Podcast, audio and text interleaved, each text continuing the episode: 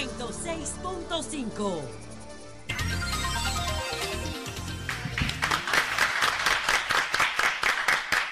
Buenos días, buenos días a toda la República Dominicana y al mundo. El sol de la mañana que esta semana está desde Nueva York en ocasión de la 78 Asamblea General de la ONU. Hoy estamos en Taxi High Class. Aquí estamos en esta organización eh, que preside don Antonio Cabrera, eh, que es eh, High Class. Nosotros estamos en Beverly Hills. estamos en el 1700 de Jerón Avenue. La gente conoce muy bien este, este lugar, así es que esperamos, esperamos aquí, aparte del público que siempre nos acompaña, además de todos nuestros, nuestros invitados. Buenos días, Marilena, Nayí, Jonathan. Saludos. Eh, tanto a José como a Virgilio que están, que están en camino. Entonces, señores, vamos a entrar rápidamente en materia, inmediatamente con algunos temas, porque tenemos también llamadas, eh, entrevistas y otros, y otros comentarios. Yo quiero, eh, pues, lamentar esta tragedia que ocurrió en nuestro país, donde dos guardianes de seguridad del supermercado Olé en Villamella fueron torturados y asesinados para fines de un robo, porque los individuos después penetraron al, al lugar. Entonces esta tragedia es conmovedora. Se trata de dos personas ya eh, en la edad prácticamente de, de retiro, porque uno de ellos tenía 65 años de edad y el otro tenía 66 años de edad. Justamente se escogen personas de este perfil para ese tipo de servicio, porque el servicio no deja de ser eh, tentador y entonces eh, ya estamos hablando de personas que viven en una etapa de la vida en la que no se van a comprometer con ninguna acción desesperada en busca de, recursos. Entonces, eh, ahí ellos encontraron la, muerte, amarrados a un árbol, torturados, una cosa también eh, preocupante, extraña, porque eh, para los fines de un asalto, de un robo, no sé si, si, hubo necesidad de hacer estas cosas. La policía está haciendo las indagatorias y yo espero que pronto puedan identificar a los autores de estos hechos porque seguro que eh, deben haber eh, cámaras de vigilancia y todo el tiempo que ellos se tomaron ahí para amarrar, torturar a unas personas, etcétera, todo eso debe estar realmente registrado. Espero que, que pronto se pueda resolver este este caso. Por otra parte, hoy hay una información que puede explicar un poco, aunque fuera de manera especulativa, las razones de la renuncia del obispo de Baní, Víctor Masalles. Ustedes buscan una información y se encuentran con que quien va a participar en el sínodo eh, que tiene el Papa Francisco en el camino sinodal mundial, que debe concluir a finales de octubre, quien va a participar en este sínodo es el obispo de la diócesis de San Francisco de Macorís. Lo mencioné hace poco como el obispo que posiblemente, muy posiblemente, sea el arzobispo de la diócesis de Santiago, que la Iglesia Católica tiene diócesis y tiene arquidiócesis. Entonces, la de Santiago y la de Santo Domingo tienen esa categoría.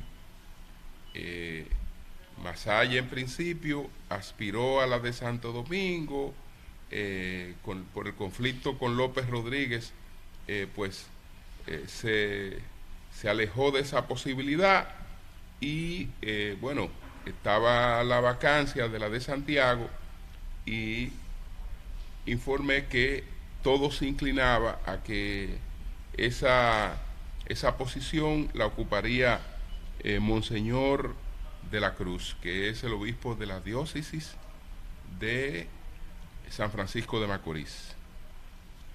¿Qué ocurre con esto? Incluso él, ha adelantado parte de los temas del, sínodo que eh, también lo, habíamos explicado. De las, el Papa Francisco se ve en la necesidad de eh, lanzar este, lo que él ha llamado el camino sinodal mundial, porque varias iglesias estaban en una etapa sinodal, como la iglesia alemana, por ejemplo. La iglesia alemana habría, ah, eh, había emprendido por su cuenta el camino sinodal alemán. El camino sinodal alemán eh, discutía la posibilidad de que las mujeres pudieran eh, eh, oficiar como, como sacerdote, eh, como diáconos. también hablaba de la posibilidad de sacerdotes homosexuales. Entonces, él, lo que hizo fue poner a toda la iglesia en la discusión, parar un poco el camino adelantado de los alemanes advirtiéndole que ya ellos habían hecho una reforma y habían creado una nueva iglesia muy buena que no tenían que crear otra otra otra iglesia, es decir, no tienen que volver a crear una iglesia protestante, ya ustedes crearon una. Vamos como católicos a tratar de mantener la nuestra llevando a cabo algunas reformas, las reformas que fueren que fueren necesarias. Bueno, entre esas cosas, entre esas cosas lo que la iglesia ha estado debatiendo en distintas partes del mundo, con posiciones muy encontradas, está en lo del celibato obligatorio, debatir el tema del, celibato obligatorio, debatir el tema de la ordenación sacerdotal, eh, que no sea exclusiva para, para hombres, y otras cosas que ha hecho el Papa, el Papa Francisco, que ha creado pues una iglesia más eclesial que clerical. Lo de eclesial o, clerical tiene que ver con que no es una iglesia en que la condición de sacerdote sea fundamental hoy para ocupar posiciones eh, en la iglesia. Eh, sin embargo, la, eh, eh, no, todo eso tiene, tiene los vientos a favor del, del, Papa. Hay conflictos como los que tiene con la iglesia española, conflictos como los que tiene con parte de la iglesia estadounidense, que por ejemplo la iglesia estadounidense por su cuenta decidió suspender la comunión a todos los líderes que apoyen el aborto.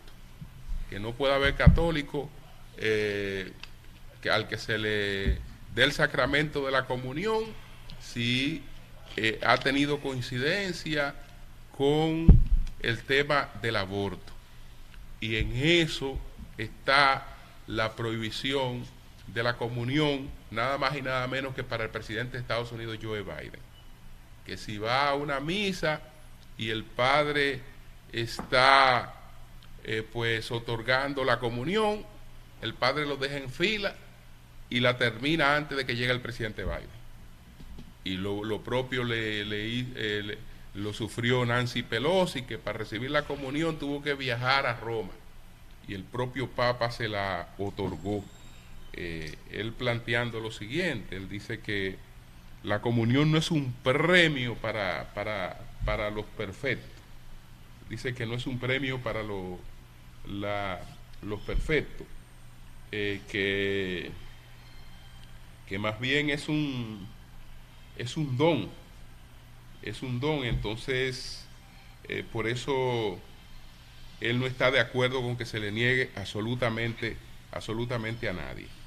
Entonces, ya sabemos quién es que va a representar a los obispos dominicanos en este sínodo, que es Monseñor Alfredo de la Cruz.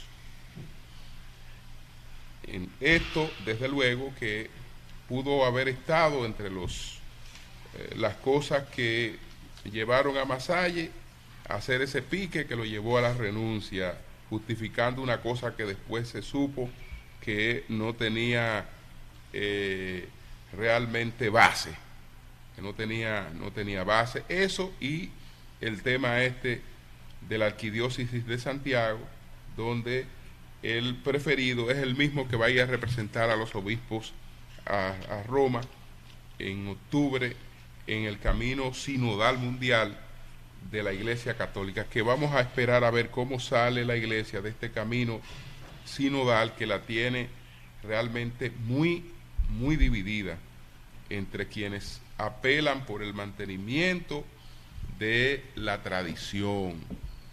Y eso tampoco carece de fundamento porque eh, está argumentado bajo la premisa de que el mundo occidental hoy eh, e, enfrenta, se enfrenta al desplazamiento de su dominio por un mundo donde se privilegian las tradiciones y que la tradición más firme que tiene Occidente es la cristiandad. Y dentro de la cristiandad, desde luego, está la tradición católica.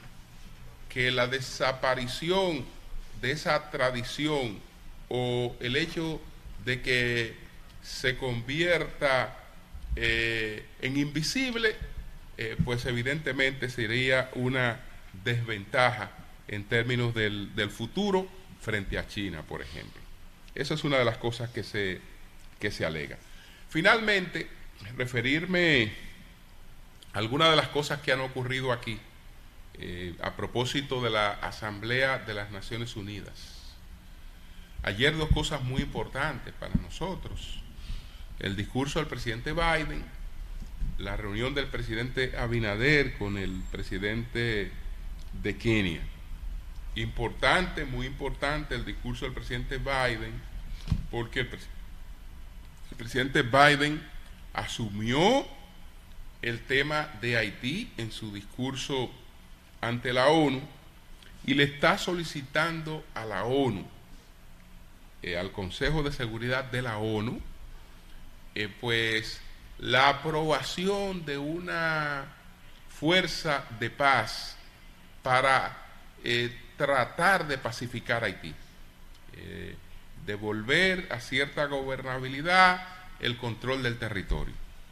Y él hizo este planteamiento con mucha firmeza aunque eso no es garantía de que la ONU vaya a aprobar eso, no hay ninguna garantía porque si previamente no se han hecho las gestiones eh, del secretario general, don Antonio Guterres, y de otros líderes, si previamente no han hecho las gestiones para que China y Rusia, si cuando menos no apoyan el envío de una fuerza de paz, eh, pues eh, por lo menos miren para otro lado y se neutralicen frente a este hecho, no eh, tomándolo como parte de su confrontación con Estados Unidos. Si esto no se logra, pues no hay la aprobación por parte del Consejo de Seguridad de la ONU de esa fuerza. Incluso ellos han trabajado esa fuerza sabiendo que probablemente el Consejo de Seguridad de la ONU no la endose. Se plantea en el discurso porque no hay una justificación para no apoyarla. Es decir, si China no la apoya, si China no la apoya, China no la apoya porque China eh, ha sido eh, partidaria de una política de no intervención en los asuntos de otros países. Pero esto no es una intervención en los asuntos de otros países. No es, una intervención, no es, una actuación contra un gobierno, contra un Estado, contra, un régimen. Es tratando precisamente de que se establezca algún orden en un país que de otra manera no tiene absolutamente ninguna salida. Es decir, que lo más irresponsable sería la indiferencia frente a Haití. Pero en cuestiones de geopolítica, lo primero que está sobre la mesa son los intereses, no los principios. Y entonces nadie piensa en principio a la hora de adoptar una decisión, sino sus intereses. Entonces, si los intereses de China en su, en su rivalización con Estados Unidos eh, opacan cualquier eh, visión eh, que pudiera tener China sobre el tema haitiano. Si eso no se ha manejado al margen, si eso no se ha trabajado cuidadosamente en términos diplomáticos, eh, no tiene más que los efectos mediáticos. Aunque repito que la fuerza, ellos han hecho toda su coordinación, eh, tomando eh, por hecho que China no va a endosar el envío de esta fuerza y China tiene la capacidad de veto como la tiene Rusia en el Consejo de Seguridad de las Naciones Unidas. De todas maneras, este espaldarazo, este, el hecho de que el presidente Biden haya asumido este tema en la coyuntura actual puede eh, citarse como un logro de todas las gestiones que ha hecho la República Dominicana para que el tema haitiano se mantenga en la palestra para que otros conflictos no hagan olvidar la crisis eh, humanitaria y política que vive, que vive Haití. La otra reunión entonces es la que el presidente Abinader hizo con el, presidente de Kenia, eh, William Ruto. Eh, Kenia sería el país que encabezaría esta misión con unos mil soldados, eh, que los enviaría a Haití, apoyada por otros países, apoyada por Estados Unidos, apoyada por la comunidad europea. La República Dominicana no tendría una participación directa, pero desde luego que eh, apoya esta, esta iniciativa y eh, estoy seguro, aunque no se ha revelado lo tratado por el presidente Abinader y el presidente Ruto, que tanto el presidente Abinader como eh, los otros líderes que son partidarios de esta intervención tienen que estar trabajando un plan B. Tienen que estar trabajando un plan B para llevarla a cabo sin una objeción eh, abierta de la ONU, sin una objeción abierta radical de China, porque el, el apoyo no será posible.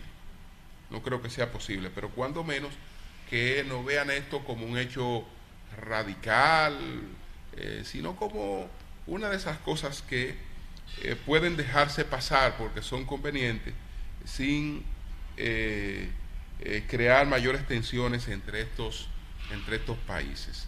Entonces, el presidente hoy tiene su discurso a las 3 de la tarde en, en la ONU.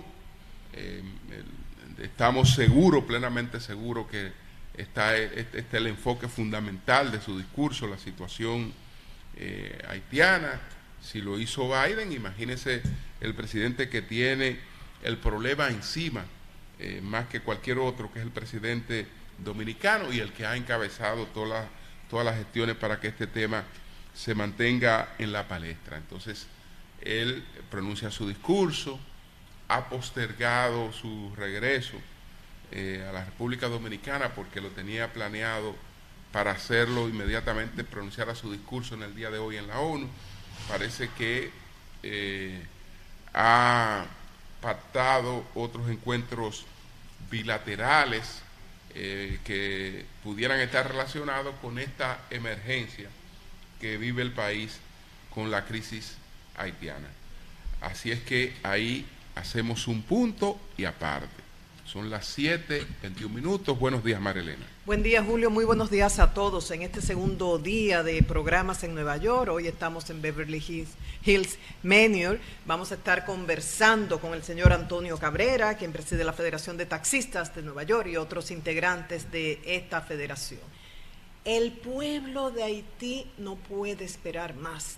Pedimos la autorización ahora de la ONU para enviar esta fuerza multinacional y buscar restablecer el orden en esa nación. Ni que el presidente dominicano y el presidente de Estados Unidos se hubieran combinado. No hay mejor introducción, presentación, motivación, campaña de expectativa para que todos esperen el discurso del presidente Luis Abinader a las 3 de la tarde en la Asamblea General de la ONU, que luego de estas palabras del presidente de Estados Unidos, el presidente Biden. El presidente Biden también felicitó al presidente de Kenia, William Ruto, por tener la voluntad de que su nación fuese líder de esta misión multinacional. Y destacó también que desde la comunidad caribeña se ha estado propiciando el diálogo sobre la situación de Haití. Yo creo que el terreno está abonado y esperemos que las palabras del presidente Luis Abinader caigan en terreno fértil y podamos recoger cosecha para el beneficio de todos. En el día de hoy, bueno, el presidente Abinader, luego que se reunió ayer con el presidente de Kenia, esto fue a puertas cerradas, al salir los periodistas le preguntaron y dijo, un encuentro beneficioso para todos. Y dijo, ya somos amigos, refiriéndose al presidente Ruto y a él, ya somos amigos, fue lo que dijo. En el día de hoy tiene varias actividades programadas, entre estas se va a tiene un encuentro con directivos de USAID, eh, directivos de la Fundación Ford, también con el secretario general de la ONU, Antonio Guterres, eh, y va a asistir, tal y como dijo Julio, al acto inaugural de la primera oficina del Banco de Reservas aquí en Nueva York. Son parte de las actividades que tiene el presidente Luis Abinader en el día de hoy. Yo quiero continuar con una palabra que es gracias. Y quiero decir gracias de, de verdad, con mucha autenticidad y desde el fondo de mi corazón, con mucho amor y gratitud. Claro, como dice la palabra gracias para una gran cantidad de hombres y mujeres dominicanos, valientes, que durante varias décadas del siglo pasado y aún de este siglo, tuvieron el coraje, la valentía de emigrar hacia este país, Estados Unidos. Verdaderos emprendedores. Ahora se habla mucho de emprendimiento y emprendedores, pero verdaderos emprendedores que dieron un salto al vacío, se lanzaron a lo desconocido, se desconectaron eh, a nivel de distancia física de su familia, buscando un mejor presente y futuro para ellos, pero conectados a nivel emocional y conectados a nivel de, del envío de dinero, de remesas. Gracias a esos hombres y mujeres que son, eh, en el caso que tuyo, que me escuchas, tu padre, tu madre, tu abuelo, abuela, tío, tía, madrina, gracias a ellos que luego fueron regularizando su estatus legal aquí en el país. Fueron pidiendo a sus familiares. Hoy podemos hablar con orgullo de muchos dominicanos que se destacan en diferentes áreas. Hoy vamos a conversar con muchos de ellos de la Federación de Taxistas de Nueva York. Están bodegueros, gente que está en las finanzas, en la política, en el comercio, en el arte, en numerosas áreas.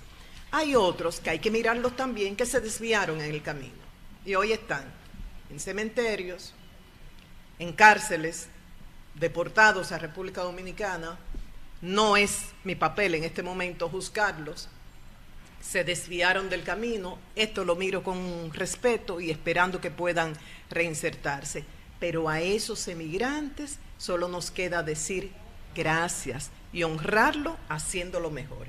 Y digo todo esto porque yo creo que tenemos un, una deuda con ellos, los que emigraron, y las diferentes generaciones que están aquí haciendo un excelente trabajo y que nos llenan de orgullo como dominicanos. Tenemos una deuda con ellos. ¿Qué representa la llamada diáspora o los dominicanos que residen acá, que son poco más de dos millones de personas? Bueno, en términos económicos, este año se esperan más de 10 mil millones de dólares.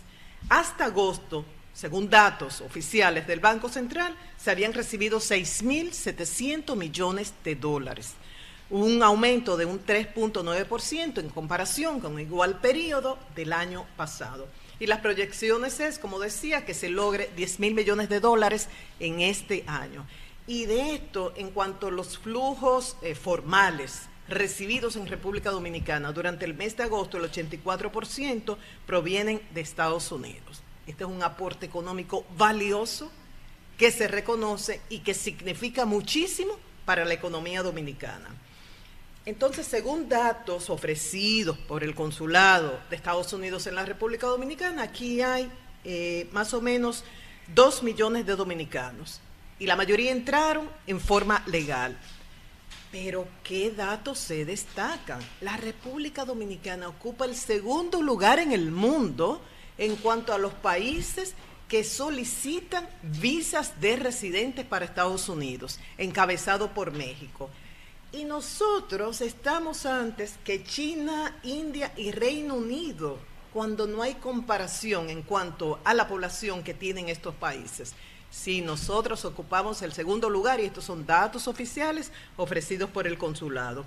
¿Y esto a qué se debe? Bueno, que muchos que vinieron por vía legal, en la medida que iban regularizando su estatus, comenzaron a pedir, sobre todo al cónyuge o al hijo, si era menor de 21 años o no estaba casado, es la famosa visa F2A, y por eso esta es la que mayor número de solicitudes tiene. Algo sorprendente. En este año ya han procesado de este tipo de visa 45 mil solicitudes, que fue el total procesado el año pasado. Y el consulado dice que espera que esta cifra aumente a 65 mil eh, eh, solicitudes al finalizar este año, que sería una cifra récord. En cuanto a las visas de paseo, nosotros estamos en la lista de los 10 países con un mayor número de solicitudes. Entonces, esto me lleva a decir, nosotros tenemos una deuda con estos dominicanos que viven acá y aportan tanto en diferentes áreas. Desde el año pasado, el presidente Luis Abinader decía, y también lo, lo decía el senador Adriano Espaillat, tenemos que reducir el costo de los boletos aéreos para que los dominicanos puedan viajar más entre los que están allá y acá para favorecer ese intercambio y esa conexión familiar. Y en ese momento, el año pasado, se hablaba de promover líneas aéreas dominicanas y también se hablaba del acuerdo de cielos abiertos que en principio muchos decían, sí, sí, sí, eso va a favorecer la competencia y las tarifas de los boletos aéreos se va a reducir. Ok, entonces ayer compartíamos con varios dominicanos residentes acá y muchos de ellos quieren ir a, República Dominicana en diciembre. Y claro, vamos ahora a comprar los tickets aéreos para que salgan más baratos. Y hablando con una familia de cinco, papá, mamá y tres hijos de la tercera generación. ¿Cuáles son los costos de estos boletos aéreos? 1.200 dólares, 2.000 dólares, aún comprándolos hoy en septiembre, porque ustedes saben que al aumentar la demanda a fin de año, aumentan también. Si se compran antes es más barato. Pero estas fueron las tarifas que ellos encontraron en estos momentos. ¿Cómo viaja una familia de cinco? O sea, muy difícil. Entonces, ¿cuál es la solución? Bueno, cielos abiertos, decían algunos, no se ha firmado todavía pero hay opiniones de que no necesariamente se van a reducir, porque dice, algunos dicen, no todos, las grandes compañías, en este caso las norteamericanas, las estadounidenses, se van a comer a las pequeñas. Las dominicanas que quizás no tengan capacidad de competir, a menos que hayan incentivos, eh, medidas de protección de parte del gobierno dominicano con estas líneas aéreas. Bueno, lo otro, reducir los impuestos, se sabe que más, más de un 50% del costo de estos boletos tiene que, ver, eh, tiene que ver con los impuestos. Cuando se ha sugerido, se ha dicho no, que hay que hacer una reforma fiscal, no se puede poner parches, eliminar incentivos por acá, eliminar impuestos por acá, una reforma fiscal integral. Pero esta reforma fiscal se ha venido posponiendo porque tiene un costo político muy alto. Entonces, ¿qué hacer? Y ahí viene la pregunta ¿Qué puede hacer? ¿Qué pueden hacer las autoridades para que los dominicanos residentes acá y los de allá también, que pueda haber este intercambio entre unos y otros, puedan comprar estos boletos aéreos a una menor tarifa? ¿Hay algo que se pueda hacer? conversando con el piloto Francisco Díaz, que preside el Consejo de Pilotos, él decía, bueno, hay una solución y él la ha planteado durante un tiempo, y es que la Junta de Aviación Civil, haciendo uso de las facultades que tiene, que es para establecer rutas y frecuencias, favorezca con un mayor número de frecuencias en estas rutas del mercado entre República Dominicana y, y Estados Unidos, Nueva York y Santo Domingo a compañías dominicanas. Y nos recordaba Francisco que Sky High tiene permiso para volar a Estados Unidos. Dice, ¿no podría favorecerse Sky High con un mayor número de frecuencias ante empresas norteamericanas. Y citamos JetBlue, ¿por qué citamos a Sky High? Porque sí, porque tiene el permiso, no es haciendo promoción para Sky High. ¿Y por qué citamos a JetBlue? ¿Queremos afectar esta línea? No. ¿Por qué la citamos? Porque es la que tiene la mayor frecuencia de vuelos entre Estados Unidos y República Dominicana. Dice, lo ideal es que más de la mitad esté a cargo de compañías dominicanas. Entonces, concluyo diciendo, sí, tenemos una deuda con los dominicanos que viven acá y con, esos dominicanos que emigraron, que tanto nos aportan a nosotros como país y como pueblo. ¿Y qué podemos hacer antes de diciembre para ayudar a todos con una reducción en el precio de los boletos? ¿Hay tiempo para hacer algo? ¿Es posible hacer esto que dice el piloto Francisco Díaz? ¿Qué se puede hacer? Porque como decía, más del 50% del costo tiene que ver con los impuestos. Julio. Bien, pues vamos a hacer una pausa, señores, y regresamos en breve desde Nueva York. Cambio fuera.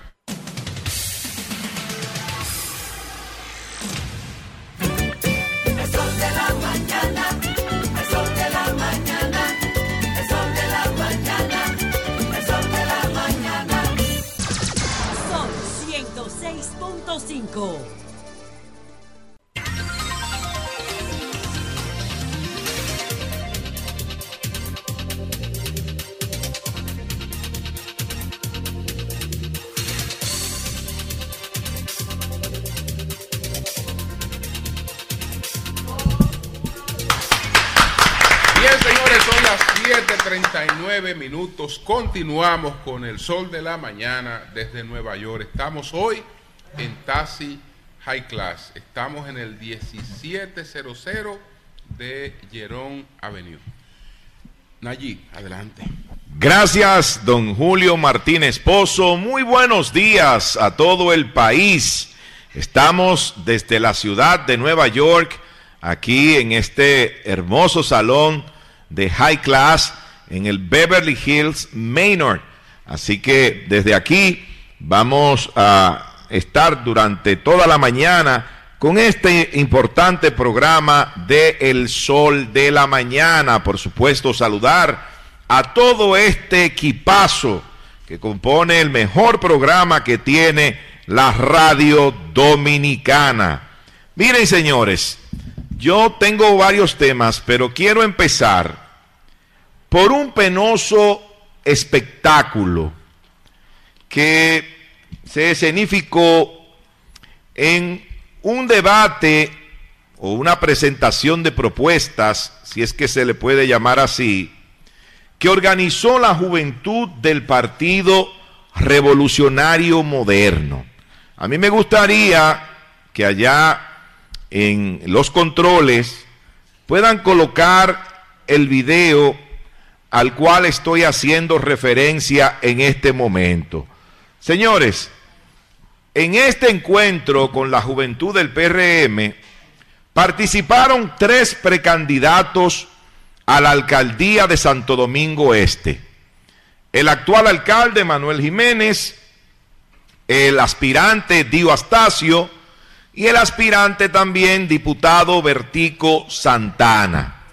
Ellos están sentados ahí en, en una tarima con el ministro de la Juventud, Rafael Félix, que está fungiendo como moderador de este debate o de esta presentación de propuestas. ¿Qué sucede? Bueno, que eh, estaban los tres aspirantes, pero ya Dio Astacio había agotado un tiempo de unos 10 minutos para hacer su presentación Y tan pronto hizo su presentación, les dijo a los demás, bueno señores, muchas gracias por invitarme, pero yo me voy. A lo que inmediatamente reaccionó el alcalde Manuel Jiménez y le dijo, no, no, pero espérate, pero eso no es así. No, las cosas no son así, espérate, porque yo también tengo cosas que hacer. Yo también eh, tengo reuniones, a mí me están esperando incluso, porque yo debería entonces pedir el, permiso que te dimos de los 10 minutos y, y marcharme. Entonces empieza la discusión entre eh, el señor Manuel Jiménez y Dio Astacio, porque este no se quería quedar. Y los jóvenes comenzaron a, a, a eso voy, no se quería quedar a escuchar a Bertico Santana ni tampoco a Manuel Jiménez. Los jóvenes en el salón empezaron inmediatamente a vociferar, que se quede, que se quede. Entonces Manuel Jiménez ahí dice, bueno, pues yo también me voy a ir porque a mí me están esperando desde temprano en una reunión que tengo. Y empezó este desorden, señores, pero lo triste de todo esto es que hay altos niveles de intolerancia en estos aspirantes a la alcaldía de Santo Domingo Este del Partido Revolucionario Moderno. Porque si van a organizar, como de hecho lo organizó la juventud de ese partido, la juventud del PRM, este encuentro para escuchar las posiciones de los aspirantes a la alcaldía de ese importante municipio de la provincia Santo Domingo, lo más lógico es que todos participen y el que participa primero se queda a escuchar al otro. Allí, porque tenemos aquí a Diego Astacio tenemos aquí a Diego Astacio. Vamos a ver qué nos dice Diego Astacio, porque esto es una cosa extraña, porque se supone que él fue invitado formalmente a un debate y bueno, usted habla, pero también escucha y él es un hombre que está bastante educado en la tolerancia. Así es que, digo, eh, queremos que nos explique qué fue lo que pasó realmente, por qué, por qué tomaste esa decisión. Eh, gracias, gracias Julio. Tú siempre es consciente y equilibrado en el debate. Miren, lo primero es que agradecerle el derecho a réplica.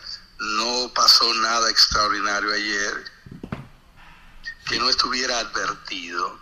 A mí se me invitó a un conversatorio a las seis y treinta de la tarde.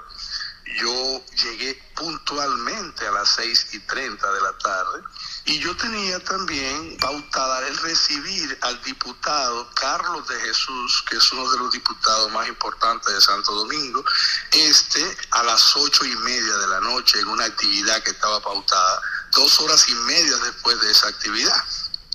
Resultó que quienes organizaban el debate llegaron a las ocho de la noche y yo tenía 350 personas esperando y les advertí desde que llegué, debo retirarme a las 8, llegué a las seis y media. Cuando llegamos, me esperé dos horas prácticamente para que empezara la actividad. Empezó y advertí a los organizadores, debo retirarme a las 8 de la noche.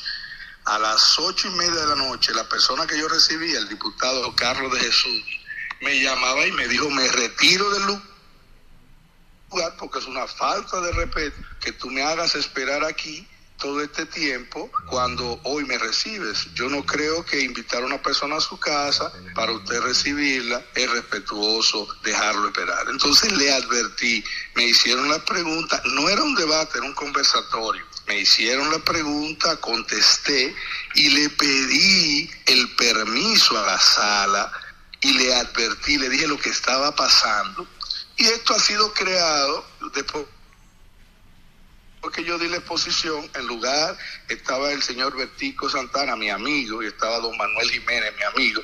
Le di a los dos candidatos, por favor, permítanme retirar, continúen ustedes, ya yo di mi versión, por favor ustedes, den la suya, porque tampoco era un debate, fue, fue a un conversatorio que se nos invitó, una tertulia de candidatos.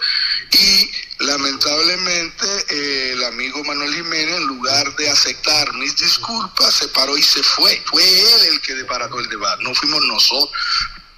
Yo pedí permiso. Entonces, ahora bien, yo le digo a mi amigo Jonathan que está ahí, que yo no oí lo que Jonathan dijo, pero yo conozco. No, no ha que hablado cuando todavía. él quiera en el mismo No, no. ma- Eso Ah, es prejuicio. No, Jonathan no ha hablado. dice un debate. Quien habló fue Nayib No, no, Chaede. Que, si quieren un debate, si Manuel Jiménez quiere un debate, en el sol de la mañana está casado cuando ustedes quieran Sí. y con el tiempo que ustedes quieran. Va- y así lo oímos. vamos a hablar, vamos yo, yo- vamos- yo- yo va- le pido disculpas. Vamos a la hablar, vamos a hablar con Víctor Gómez Casanova de Así inmediato, es. que está llevando a cabo unos debates en RCC. Me está llamando Víctor incluso. para, para ver si organiza el debate, pero entonces tú sostienes que te invitaron para las 6 de la tarde, 6.30 o 6 de la tarde. 6.30 y a las ocho y media no había empezado. Empezamos a las ocho y media. Entonces yo tenía una persona con do- ¿Y quién, 250 ¿Y quién llegó tarde? ¿Quién- ¿Quiénes llegaron tarde? a- a- Bueno, llegaron tarde los organizadores, lamentablemente. ok. hay que decirlo así, y otro candidato amigo que llegó a las ocho y pico, o sea, ¿Quién? yo me, yo ¿Quién? ¿Cuál? si me ¿Cuál dicho de ellos? Sin tiempo, yo voy sin tiempo, pero no fue así que se me dijo. Julio, Ok. perdón. ¿Cuál llegó a las ocho y pico? Sí.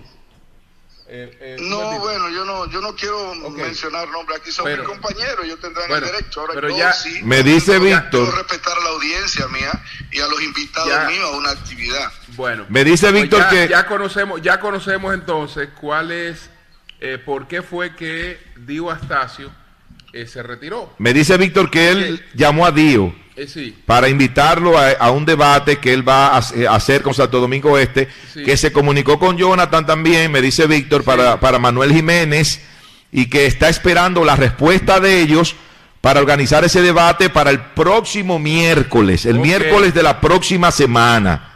Bien. Así, con de él, Antemano, de antemano, mi sí. Yo le dije a Víctor que sí. Eh, en, el, en el escenario que se quiera, cuando se quiera y con todo el gusto.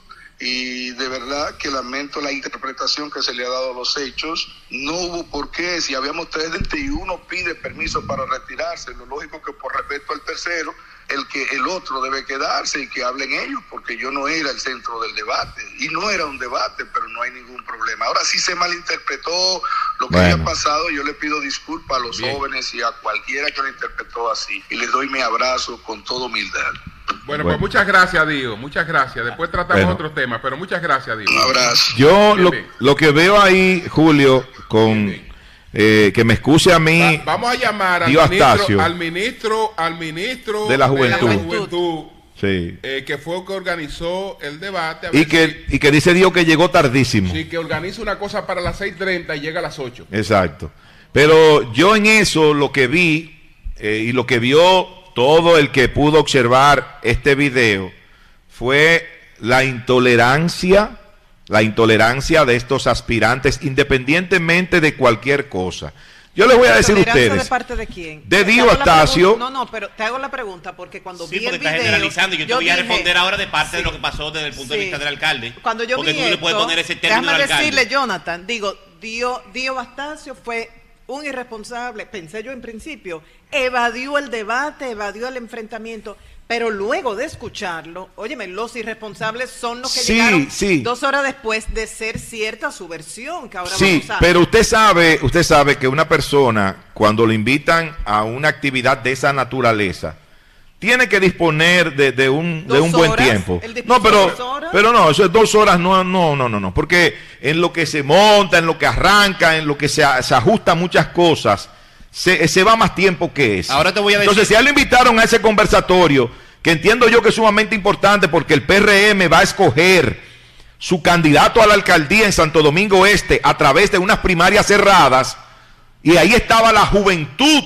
del partido, la dirigencia joven del PRM. Yo entiendo que levantarse de esa silla con esos jóvenes, esos jóvenes convocados y que se reunieron en ese salón es un irrespeto y es desde mi punto de vista una actitud intolerante. Ahora, por eso Manuel Jiménez no tenía razón para irse tampoco. Te voy a explicar. Porque Manuel Jiménez, Manuel Jiménez tenía que quedarse a hacer su exposición. Te voy a dar una contextualización Porque Vertico, perdón, Vertico Santana, Julio, fue el único, el único de los tres que ahí estaban, que permaneció tranquilo y mientras ellos se decían una cosa y el otro la otra, Vertico Santana no perdió la calma, no dijo nada Tus, Te voy y a permaneció ahora- escuchando ahora permíteme cañones, esa discusión. Jonathan, percibo que los cañones de Nayib están enfocados No. hacia Manuel Jiménez. No, no, no, siempre, no, no. siempre es así. No, pero, no, no, eh, no. Porque es el candidato a vencer. Ahora te voy a explicar, Nayib, el contexto amplio de lo que pasó ahí. Los jóvenes del PRM, jóvenes por el cambio específicamente, el movimiento de jóvenes por el cambio, organizan algo que se llama la tertulia y hacen encuentros en diferentes partes del municipio y del país con los principales aspirantes de su partido. ¿Qué pasa? En el caso específico de Santo Domingo Este, Ángelo y el ministro de la, por iniciativa de Ángelo y el ministro de la Juventud, Ángelo Liriano, cambian un poco el contexto y hacen una tertulia para que los precandidatos, varios precandidatos a la vez, no uno, presenten su visión, compartan con los jóvenes del partido. Esa es la primera que se hace en ese formato. Estoy dando datos objetivos. Todos los candidatos parece que acceden, según la información que tengo, pero nada más llegan esos tres. Tú conoces a Manuel Jiménez, llega temprano a todo prácticamente, estaba en el parqueo esperando que llegara las autoridades que lo convocaron, lo entrevistan en el área de comida y llega temprano como siempre. Dio llegó después de las 7, no a las 6, según la información O sea, que él habló, él habló mentira. No, es la información que tengo del equipo que yo tenía ya, consulté con... Porque él dijo que él llegó a las seis. No, eh, bueno, la información que tengo es que llegó después de las 7.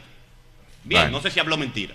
Es la información que tengo. Pero tal vez estaba en el parqueo como Manuel. Exacto. Puede- vez Sí, estaba ahí, sí, sí, porque si Manuel estaba en el parqueo, él también pudo haber estado en el parqueo. Ustedes saben que Manuel no llega tarde a, a los sitios, no es su costumbre, no es su estilo. Eh, también saben que Manuel no usa una sola palabra para ofender a nadie. En cuatro años nunca ha maltratado a un compañero. Sí ha recibido ataques, que eso es parte de la democracia, y lo acepta.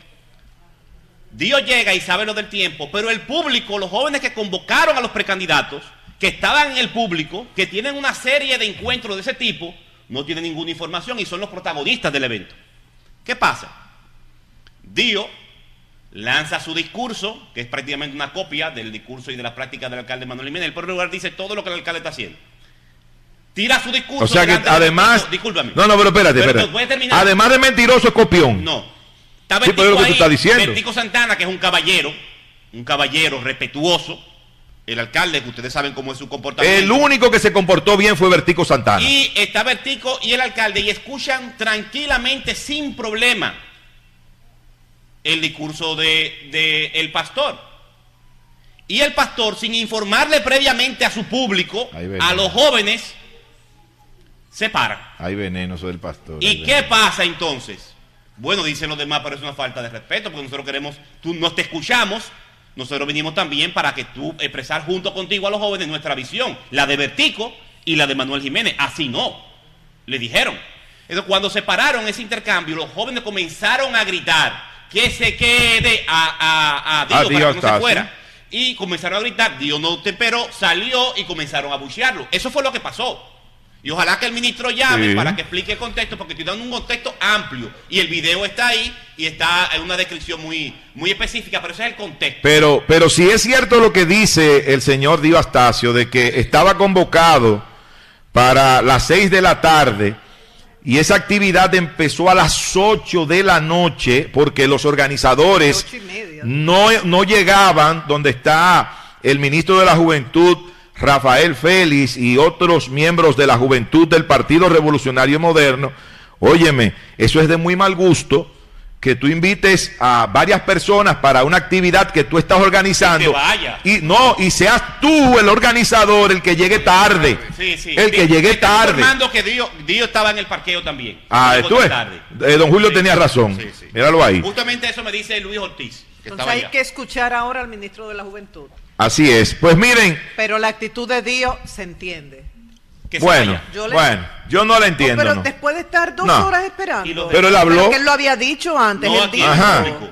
¿A quién Él- se lo digo? y, que se lo por qué y por qué yo tengo que escuchar a mi a mi contrincante y mi contrincante no me puede escuchar a mí Oh, pero así se fácil. Ay, pero qué bueno. Así usted dice bueno. lo que usted quiera y usted se para y se va. No, usted tiene que quedarse ahí a Claro. escuchar lo que va a decir el Si otro. se iba a ir, no debió tomar el turno. Exactamente. Eso es lo que se estila en los procesos democráticos. Estoy de acuerdo contigo. Estoy de acuerdo contigo. Ahora, ese fue un penoso espectáculo protagonizado por Dio Astacio y por Manuel Jiménez, que también se comportó Manuel mal. Jiménez, un caballero. También se comportó mal. Pero bueno, Tú eres el primero en reconocer miren, fuera de cámara. yo quiero Nayib, En también... medio de este penoso espectáculo. Tú sabes que tú eres un admirador de Manuel. Déjame decirte algo positivo. Algo bueno de hacer estos programas acá es que de repente se va llenando de público y de gente muy importante, interesante y que queremos mucho. Ya está aquí con nosotros Ju- Judith Steffen.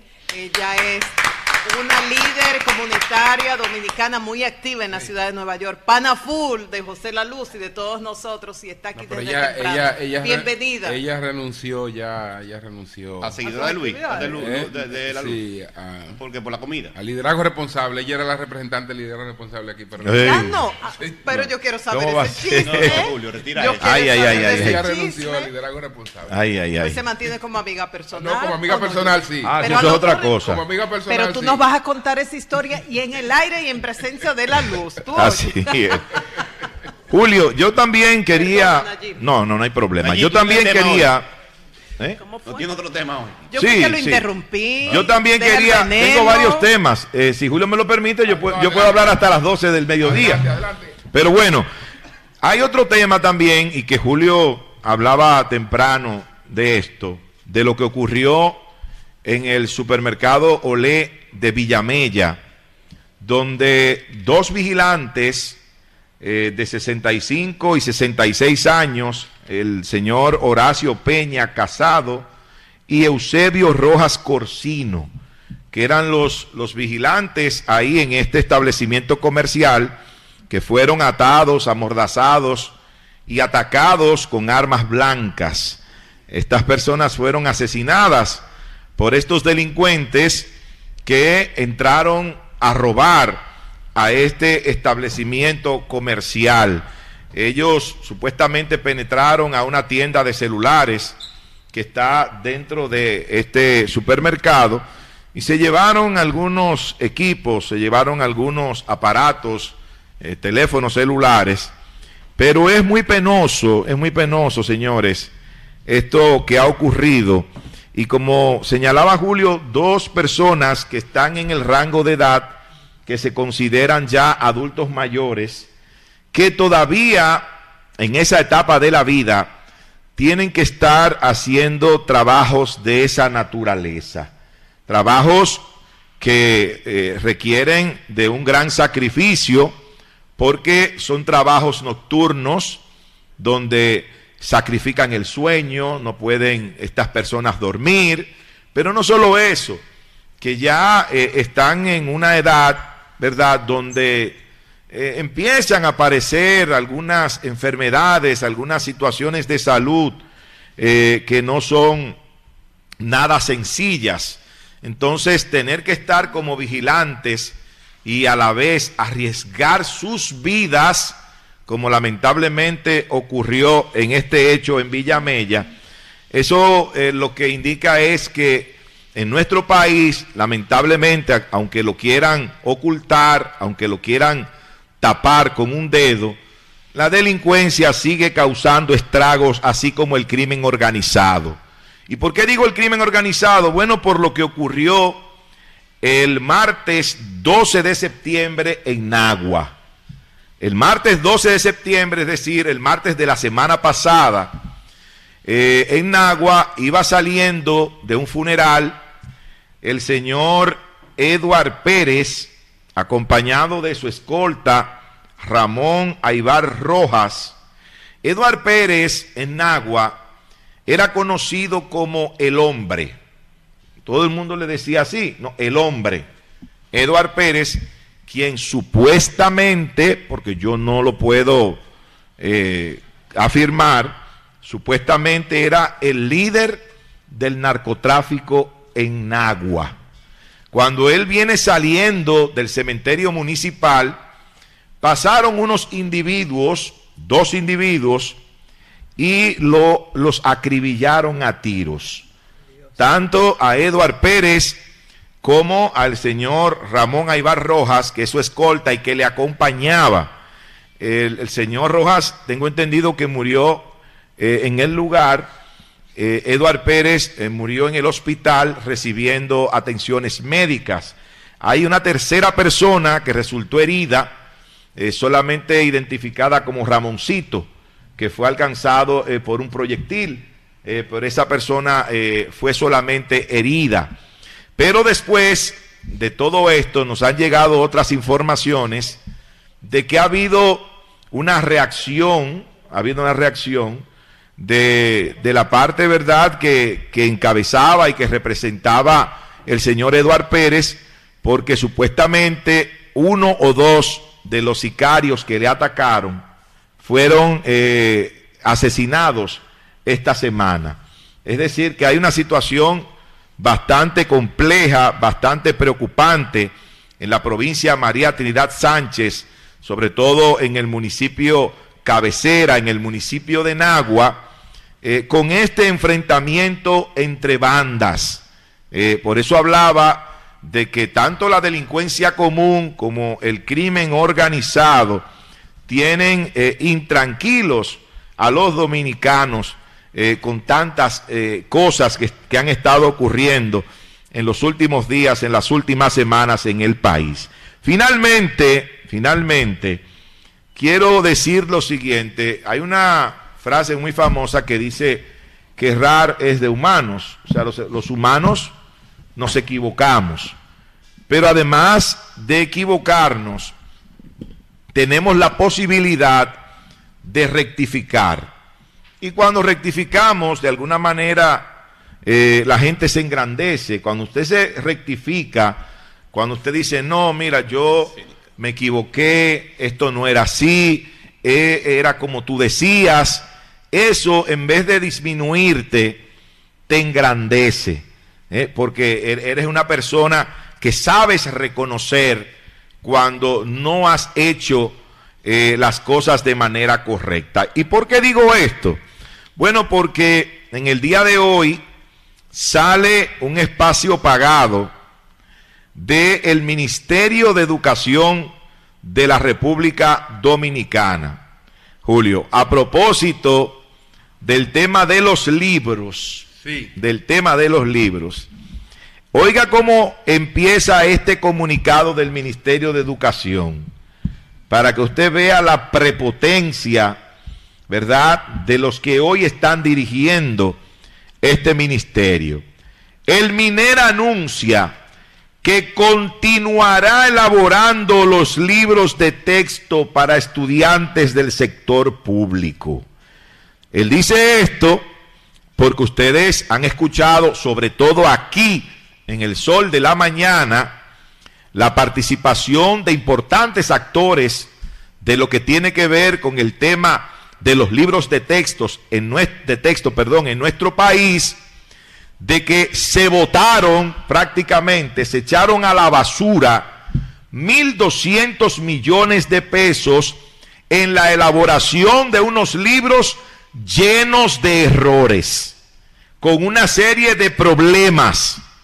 Pero el ministro de Educación... Bueno, ese dinero no es de la universidad de él, porque si fuera de la universidad de él, o de la familia de él, o del patrimonio de él que se pierde, él no sigue por el mismo camino.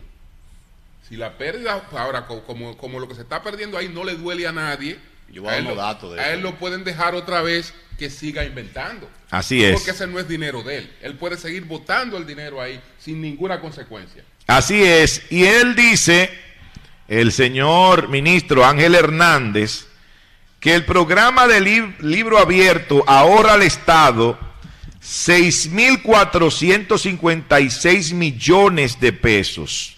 Pero, señor ministro... No, porque lo que no se hace ahorra. Exacto. Lo que no se hace ahorra.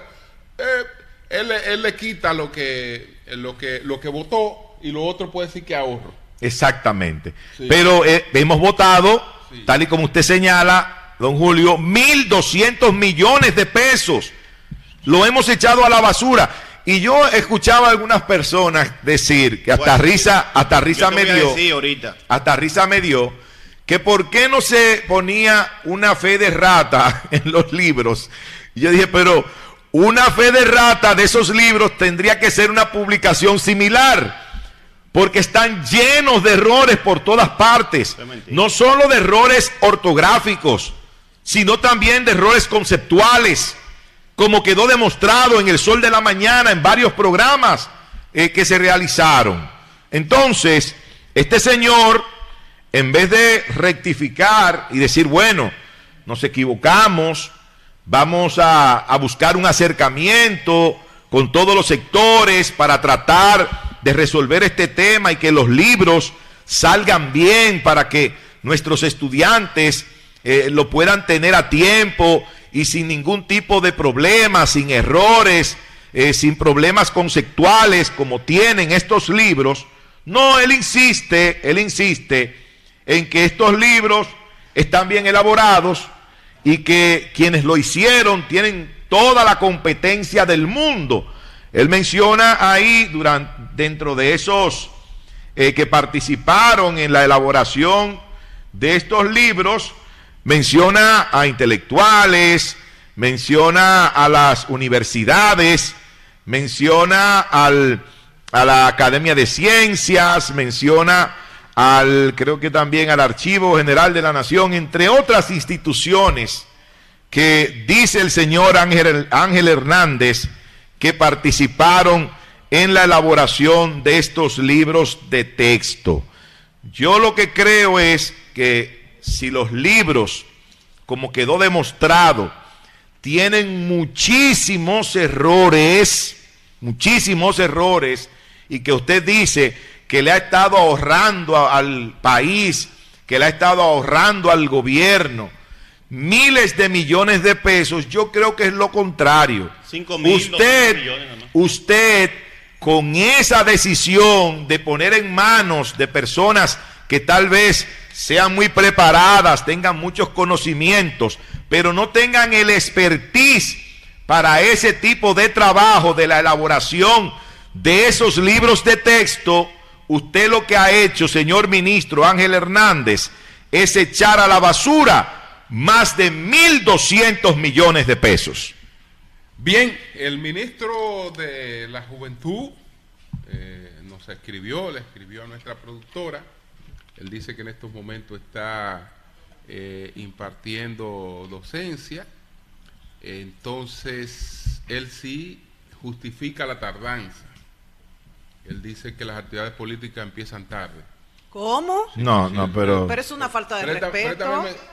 No, no, pero eso no. es una falta de respeto. no, pero él dice que no, que las actividades políticas empiezan tarde y que ciertamente esa actividad... Oye, pero Mientras tú buscas el dato, Julio, hay dos políticos dominicanos que se han caracterizado por respetar a la gente y ser puntuales.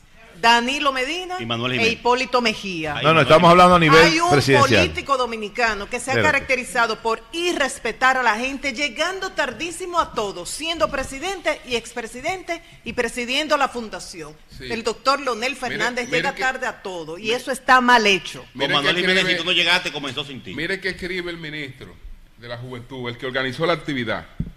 No, Julio, no fue. Sí, claro. ¿Cómo que no fue? el que escribió. Claro que sí. El que escribió fue una respuesta porque dice: las actividades políticas nunca comienzan a la misma hora. Dio tenía un compromiso y tuvo que irse. Manuel lo vio como una falta y dijo que si se iba no tenía sentido seguir. Esto, esto justifica el ministro, es decir, que ciertamente él admite que la actividad eh, pues... Dos horas de eh, retraso. empezó con dos horas de retraso. Dos horas de retraso. Él entiende que eso no es nada. O sea, que el tiempo de la gente no vale nada. Nada. La sí, y Dios llegó temprano. Me dicen que llegó Dios temprano. Y la Vertico también. parece ser que tendrá que ser una materia en las escuelas porque se está olvidando. Y eso es un irrespeto al otro. Pero qué pena, qué pena que un joven piense así que un joven piense así. Yo sí entiendo que si va a llegar un presidente, una persona que está en campaña, bueno, su, la gente, la avanzada le diga, sí, ya hay un público suficiente, puede llegar. eso, pero... no eso, no era un meeting, se supone que eso es una convocatoria muy, muy puntual.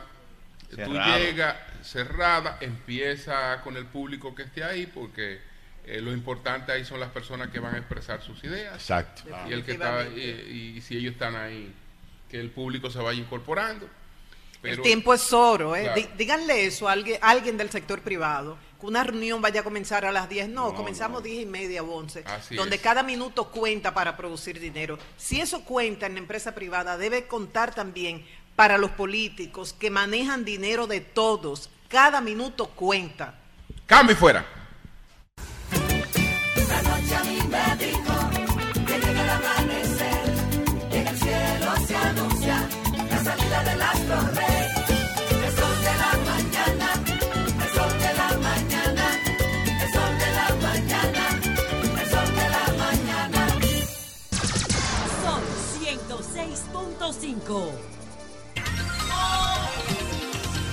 Bien, señores, continuamos con el sol de la mañana desde Beverly Hills. Estamos en Tassi High Class. Estamos aquí en el 1700 del Llerón Avenue. Señores, tenemos aquí a Javier Genao porque queremos una panorámica sobre la frontera. La frontera está sellada desde hace varios días por la medida que ha tomado el gobierno y queremos saber qué ha estado pasando en esa frontera sellada. Buenos días, Javier, adelante. Buenos días. pues, bueno, la frontera por Dajabón está totalmente sellada por cuatro puntos cardinales y ciertamente nosotros en el día de ayer eh, estuvimos eh, en la tarde ya cuando estaba lloviendo a la cercanía donde los haitianos construyen el canal que pretende desviar el río Masacre y vemos que ya estos, ahí le envié unas imágenes ya ellos está hay dos arquitectos eh, de nacionalidad haitiana quienes están dirigiendo esta construcción y ya iniciaron los atados y el vaciado de, de parte de esta obra de toma que ellos van a utilizar para lo que es el desvío del río Masacre. El ejército dominicano en la tarde de ayer eh, apresó un camión a tiro limpio eh, que trataba de penetrar hacia la frontera por la com- comunidad La Vigía. Y este fue interceptado eh, en dicha comunidad ya casi eh, camino a la frontera y fue apresado por los miembros del ejército dominicano el cual estaba cargado de limón. Mientras la vigilancia se mantiene eh, muy estricta cabe destacar también que aparte de que el mercado fronterizo eh, se encuentra cerrado y que las autoridades eh, del gobierno están buscando la solución a la situación que está pasando, hay una situación que, que hay, ahora mismo hay desatada una plaga de cucarachas y de ratones, el cual está preocupando a los moradores del barrio norte que están en la cercanía del mercado y que hay muchos también productos que se están dañando y que se le está buscando una solución por parte del gobierno. En el día de ayer estuvo por acá eh, el ministro de Industria y Comercio, Hito Bisonó, el, eh, el ministro también de Agricultura, entre otros, Inespre, eh, tratando de buscarle una salida a Salomónica a las pérdidas que están teniendo los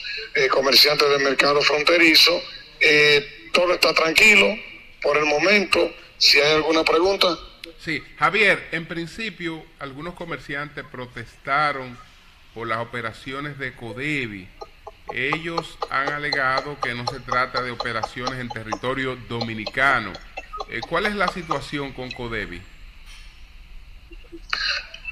Fí- Fíjate, la situación de Codevi es, y hay que entender dos cosas. Y Codevi tiene una gran cantidad de empleados, alrededor de 22 mil empleados. Entonces, ellos no tienen almacenes con materia prima ahí. En Co- Codevi no tiene almacenes con materia prima. ¿Qué está pasando al día de hoy? Según nosotros hemos investigado, Codevi tiene una situación de que la materia prima que utiliza para eh, la y otros y botas eh, y otros utensilios eh, eh, se está mermando porque ya la materia prima se ha y esto está creando una situación en la gran cantidad de empleados que hay del lado haitiano ¿no? La aduana por Codevi está parada los comerciantes de jabón entienden que Codevi está utilizando la parte del cierre de la frontera para cruzar, pero no es cierto. Ciertamente Codevi, eh, como le expliqué, la materia prima que viene desde República Dominicana en furgones, cortada desde Santiago, y sí le podemos decir que es posible que Codevi en el día de hoy eh, eh, eh, despache a todos los haitianos que están trabajando en esa, en esa parte, esas fábricas, porque ya la materia prima se, se ha agotado casi en su totalidad. Es una preocupación porque ciertamente, aunque muchos comerciantes de aquí de Dajabón no entiendan que Codevi colabora en favor de la economía de, esta parte, tanto de la parte haitiana como de la parte dominicana, colabora y ayuda bastante. Además, Codevi es una de las empresas que aunque esté del lado haitiano, ha dado trabajo a muchos dominicanos y esto ha, ha dinamizado la economía de esta zona, principalmente de Dajabón y zonas aledañas, porque aparte de que está en territorio haitiano, ha hecho que esta comunidad eh, de dominico-haitiana crezca eh, vertiginosamente. El preocupante, nosotros vemos como preocupante que los comerciantes no se pongan de acuerdo con, con el empresario Fernando Capellán para buscarle también una salida salomónica a esta situación, porque si los trabajos en Codevi se paran, puede aumentar el contrabando y otros ilícitos por esta parte de la frontera, aunque la frontera está cerrada, pero es una situación preocupante que hay que buscarle una salida, ya que miles de haitianos perderán sus trabajos mediante la frontera esté cerrada y Codevi tendrá que cerrar sus puertas debido a que no tendrá materia No, no, prima para prima trabajar. para. Bueno, pues muchas gracias, muchas gracias, Javier Genao. Muchas gracias, Genao. Muchas gracias. Nosotros continuamos aquí, son las 8.25 minutos, ya están con nosotros José Lalú, eh, Virgilio y Ramón Mercedes. Jonathan, buenos días, adelante. Muy buenos días, República Dominicana. Saludos para todos los hombres y mujeres de trabajo que nos honran con su sintonía. Saludos a la comunidad dominicana en Nueva York y a este gran panel del sol de la mañana. La Asamblea General de las Naciones Unidas. Estamos en la 78 octava versión de esa asamblea. ¿Cómo se llama?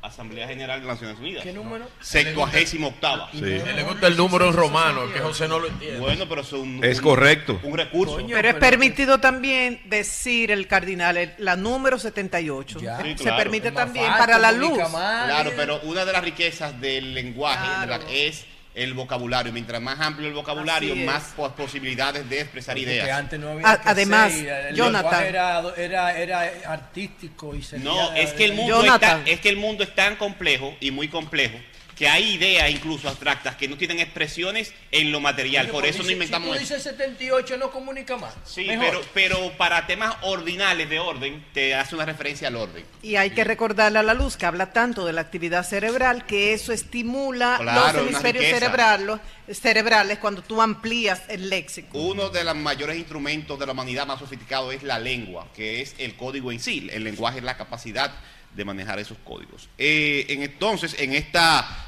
78 octava Asamblea de Naciones Unidas, tal y como habíamos dicho ayer, el tema de Haití no es un tema marginal. La, relación, la situación de Haití y su crisis social, económica y política. En esta ocasión, por primera vez en muchos años, Julio, no sé si tú tienes referencia, está en el centro del debate del mundo el tema de la situación de, de Haití, porque nada más y nada menos el presidente anfitrión, el presidente de los Estados Unidos, Biden, asumió la- en su participación no solamente una referencia a la situación de Haití, sino una solicitud concreta, específica Jonathan. al Consejo de Estado, Jonathan. del Consejo de Seguridad de Naciones Unidas para que coordine Es y uno. defina una estrategia de apoyo a Haití para superar su Es crisis uno- institucional. Es uno de los temas centrales. ¿Eso es lo que yo dije? Sí, no, no, no, no dijiste que está en el centro. Está en el centro. Como que es el único. No, No, no. si hay varios, no No, no, no, no, no. Pero sí, pero yo quiero, yo quiero, no, comunicar, comunicar un poquito también, decir Lo digo como tú quieras. que es El uno de Haití es de uno- los temas centrales de la Asamblea General de la ONU. Ok, el tema de Haití es un tema, es un tema céntrico, eh, paréntesis, no es el único. Para, Cierro Amé- paréntesis. para América, Para mí, América con respecto es a América es el tema Para central. Para, para Para, América, América, es el tema. para América Latina es uno de los principales temas para que allí no me, no me llame la atención. Eh, Para América decir- es el tema. Para Eh, América es el tema. eh, entonces, Yo coincido también. Para América es el tema. Cuando es el tema, viejo. yo digo uno, Ya delimitaron allí. todos bien. Eh, cuando digo esto, que el presidente de los Estados Unidos solicita al Consejo de Seguridad, esto implica que el tema ya ha llegado a su máxima expresión. Una solicitud formal de los Estados Unidos y ahora falta que el Consejo de Seguridad tome la iniciativa porque ya hay países de la ONU que están aquí presentes, incluso se han reunido con el presidente Abinader, que han expresado su eh, eh, decisión de encabezar esta comitiva, esta, eh, esta acción de las Naciones Unidas en Haití, que es el caso de Kenia, y Nairobi también de África, se expresó para aportar 5 mil elementos que participen en Haití, no para llevar una fuerza militar de ataque, sino para apoyar al gobierno de Haití en el proceso de fortalecimiento de su orden institucional y su lucha contra grupos armados delincuenciales que no están afectando solamente a la clase política ni a la República Dominicana, están afectando al pueblo haitiano, que está pobre, jodido y en forma controlado por actores del sector privado que son bandas, porque las bandas son siempre actores privados, aunque sean fuera del orden institucional. También en Naciones Unidas, en esta asamblea, se ha destacado la participación del presidente de Brasil, el, eh, Lula da Silva, que ha levantado una voz en contra de la desigualdad, el aumento de la pobreza y especialmente en la destrucción de los recursos naturales y la Amazonía. A todo el mundo le encanta, especialmente a los europeos, el tema del medio ambiente, el reciclaje, el cambio climático, pero América Latina lleva años solicitando a los países desarrollados que colaboren con las medidas que hacen falta para eh, proteger al principal pulmón del planeta. Y una de las la, la mayor concentración de bio- biodiversidad del planeta, que es la Amazonía, y de nuevo Lula, con un discurso ahora muy a favor del clima y del medio ambiente, ha marcado eh, parte de la agenda, mientras eh, la luz, el mismo secretario general de Naciones Unidas, Antonio Guterres, ha llamado la atención de los peligros de la inteligencia artificial y la necesidad de que haya una regulación que evite que esta inteligencia artificial en alguna de sus expresiones se ponga, eh, sus, se utilice para afectar los derechos humanos. Termino ahí, más o menos esa es la agenda. Hoy habla el presidente Luis Abinader en Naciones Unidas en el mejor escenario posible porque el mundo entero está al pendiente del discurso de Luis Abinader sobre el tema de la crisis que se generan en la isla por la situación de, de Haití y la necesidad de una búsqueda a favor de los dos de los dos países. Luis Abinader ha hecho toda una carrera desde que comenzó en su gestión para visibilizar este tema, no le habían prestado tanta atención como ahora y eh, vamos a esperar el discurso del presidente, pero sin duda, sin duda está el presidente en el mayor punto de lo que ha sido su agenda internacional de promoción de acciones solidarias para eh, fortalecer y recuperar la estabilidad política y social en Haití. Por Jonathan, ante la pregunta de que es Haití el foco de la agenda de la ONU, que nosotros, que tú decías que sí, Virgilio y yo decíamos por lo menos de América sí, y Nayib decía no, del mundo no. Entonces una colaboradora de Sol de la Mañana con mucha capacidad y visión crítica dice, para el listín también, destacando en primera página del listín, Haití bajo el foco de la ONU. es así. Y yo así. puse también, al igual que el tema de Ucrania Sí, y al igual que el tema, el tema de Hay varios. Pero es si, cierto. estamos, si estamos al Es mismo cierto. nivel del tema de Ucrania y de Libia, estamos muy bien. Están, en el- están, están todos, estamos son, en el son centro, temas Nayib. centrales. Y, y- y siéntete agradecido de eso, Nayib, porque nos favorece a todos, a Haití y a nosotros. Tú eres un buen gran dominicano. Eso es para eso que está haciendo el presidente es a favor de todos. En otro orden, el tema de los libros. Muy interesante el tema de los libros. Permítanme ver si tengo la capacidad de ilustrar eh, y de compartir información útil a la gente que nos escucha. Ciertamente, la publicación, la impresión de los primeros libros por la editora, la unidad editorial del Ministerio de, de- de Educación ha generado ciertas reacciones razonables por los errores, numerosos errores que hay en los libros. Pero para- vamos a ver de qué se trata esto. Hay una ordenanza, la 03-2022, aprobada por el Consejo de Educación, que habilita y ordena a esta unidad editorial a que el Estado imprima sus propios libros. Y se comenzó. Participan, nada más y nada menos, con todos sus fallos, la excelentísima Academia de Ciencias de la República Dominicana, la Academia de la Lengua de la República Dominicana, el Archivo General de la Nación de la República Dominicana. cinco universidades, Fe y Alegría y otras entidades como el Episcopado. Mire por dónde comienza, por la Academia de Ciencias. Ahora que el problema es Con grande. errores editoriales. Sí, lo que pasa es que el que no sabe de edición de libros ni de textos no comprende lo que significan esos errores. Pero vamos a los números para que la gente sepa. En el año 2021-2022, al Estado Dominicano, a usted que me escucha, le costó la impresión de los libros 6.456 millones. Esta primera versión de la impresión de libros por parte del Estado costó cerca de 1.200 millones. La pregunta es, ¿para qué sirven? Bien, Porque Un ahorro. so- es más barato. Yo voy a terminar. Es más yo barato. yo le voy a decir para es qué más sirve. barato, pero solo sirve para votar. Yo le voy a decir para qué sirve. No sirve. Se decir perdieron, en vez de ahorrarse, se perdieron 1.200 Yo le voy a millones. decir para qué sirve. Yo le voy a decir para qué sirve. En la, divers- la diferencia es de 5.256 millones. Equivalente a lo que costaría construir 66 liceos, como el Liceo Emmanuel, que fue recién inaugurado en Nuevo Amanecer, en Santo Domingo Este. Que no lo hizo esta administración. Bueno, eh, a mí no me importa, estoy diciendo el costo de una Sí, pero operación. ¿cuántos liceos se han hecho con ese dinero entonces? Ese lo inauguró el presidente Abinader, 79 millones 622 mil 581 pesos. 66 liceos con un solo año escolar. Con, esto, con este ahorro, con, lo, con, con este ahorro de la impresión por parte del Estado, estamos hablando que con lo que se gastó en un solo año, usted, yo, la sociedad dominicana puede financiar los libros por cinco años. Esa es la discusión de fondo, no es que los libros estén bien. Los mismos disparates del libro, vamos a No, financiarlo por cinco años. Y ahora voy, voy al punto, al punto.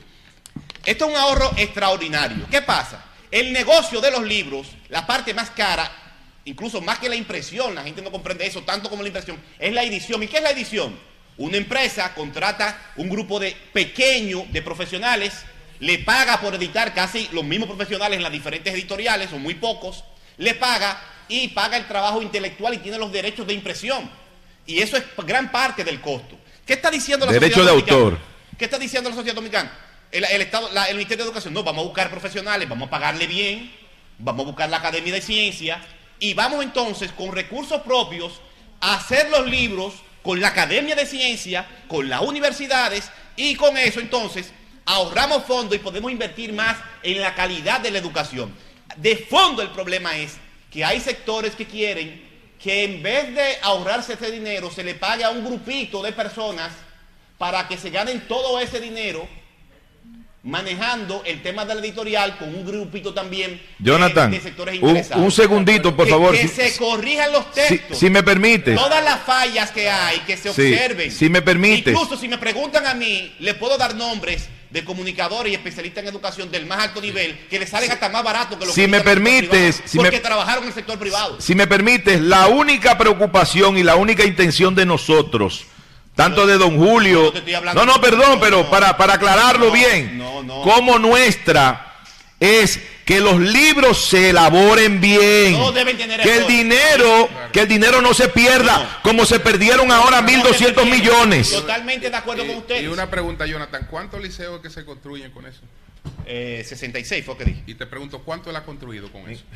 Enséñame medio que Ninguno. No, construido. pero esta es la primera vez. Ninguno. Bueno, pero si se lo ahorró. Debe empezar a hacerlo. Se puede inver- como- no, se puede invertir en otra él se- cosa. Como él se lo ahorró y se, y se, co- y se pueden construir 66, Tú sabes que enséñame estamos- medio que él haya construido. No, no, don Julio, él votó 1.200 Estamos millones. una política de transición Porque- y ciertamente, Porque, porque eso tuviera sentido si él lo tuviera. pero no es verdad que si se él- van a votar los libros. Si él estuviera diciendo, mira, yo dejé de hacer esto, pero a cambio hice aquello. No, él no hizo ni una cosa ni la otra. Sí, Pero él- lo, único, lo único que hizo fue votar pendejamente 1.200 millones Sí, de pesos. totalmente. ¿Por qué? Porque una cosa es que usted busque ahorro, que usted busque ahorro en, en la edición Y de lo haga bien.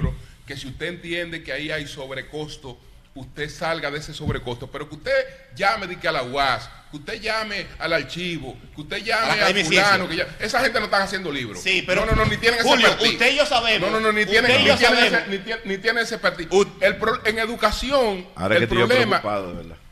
eh, ok, tú no quieres negocio en educación. no es que no haya negocio. Espérate, no, no negocio. Lo que no sea necesario. No, quiere, no quiere negocio en educación. Sin negocio no hay educación. Es decir, tiene que haber actividad co- económica. La educación también y el, y el, y el presupuesto que tiene educación es uno de las palancas de la actividad económica. Que tú la hagas con eficiencia es una cosa. Pero si tú se invierte en, en obras con licitaciones. Pero ¿y dónde, y dónde la, ¿y dónde la invertir? Si en, eso, en este caso no. si eso lo único, si eso lo único, disponible el si eso lo único que hace es perderse. Se puede reinvertir. No, ¿y dónde se va En a invertir? infraestructura. Lo único, lo único que hace es perderse. 5 porque- mil millones para la calle. pero, en y- infraestructura, y no- imagínate. Pero, pero, pero, muéstrame una. Como tú dices que se puede hacer 66, yo te pedí medio. Tengo que pero por lo la menos un solo puedo- liceo le puedo hacer la que él haya construido con lo Le que se puedo hacer la O por lo menos que lo haya puedo empezado. O que lo haya empezado, o que lo tenga en proyección. Ese dinero no se va a quedar enganchado. Se puede reinvertir. Pero ahora el punto, al punto, ya para concluir, es que eh, ciertamente. Tú dijiste, no se- perdón, que la, la, la Academia Dominicana de la Lengua estaba ahí. Sí, claro. Ahora es que, ahora es que estoy preocupado. Sí, yo. lo que pasa es que, eh, eh, Con eh, todos esos errores, la Academia Dominicana de la Lengua. es, Julio sabe muy bien, porque es un maestro y ha trabajado en esa área. La edición es un proceso complejo y que, aunque tú tengas toda la capacidad intelectual, quizás no tenga la capacidad de redacción. Solamente te voy a dar un pequeño dato, Y perdón, un pequeño una- dato, un pequeño una- dato. Muchísimos intelectuales. Un pequeño dato, mira. No, no escribir Quien bien. te No, habla, quien te habla, quien te habla, trabajó durante dos años y medio aproximadamente con un señor que se llama el doctor Rafael González Tirado, miembro de número de la Academia Dominicana de la Lengua. ¿Cómo trabajé con él?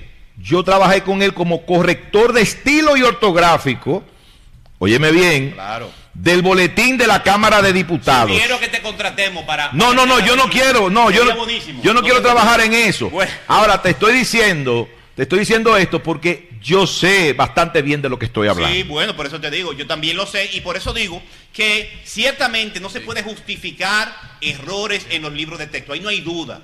Y ciertamente estos errores van a salir muy caros. Ahora, el nuevo modelo que se está construyendo en base a una ordenanza del Consejo de Educación de República Dominicana es, desde mi punto de vista, lo que más conviene, porque además permite que eh, los profesionales que trabajan en esto en el sector público puedan revisar incluso los errores, editarlo y tener, como se llama, un libro abierto, como propone José Luz, que se vaya actualizando según las circunstancias históricas y sociales y científicas de cada momento. Muchas gracias. Bien, señores, Julio, nosotros continuamos. Sí, eh, Antes de- adelante, sí, Mariana. antes de Son continuar. las 8.40 minutos. Destacar este caso, otro desaparecido. Yo no sé qué es lo que está pasando con Sí. tantos casos de jóvenes y adultos desaparecidos por diferentes razones. En esta ocasión se trata, y vamos a ver, Jovita coloca la foto en pantalla, del joven actor Javier Hermida Pereira, de 30 años. La última vez que lo vieron fue el sábado saliendo de su casa, salió sin celular, esto llamó la atención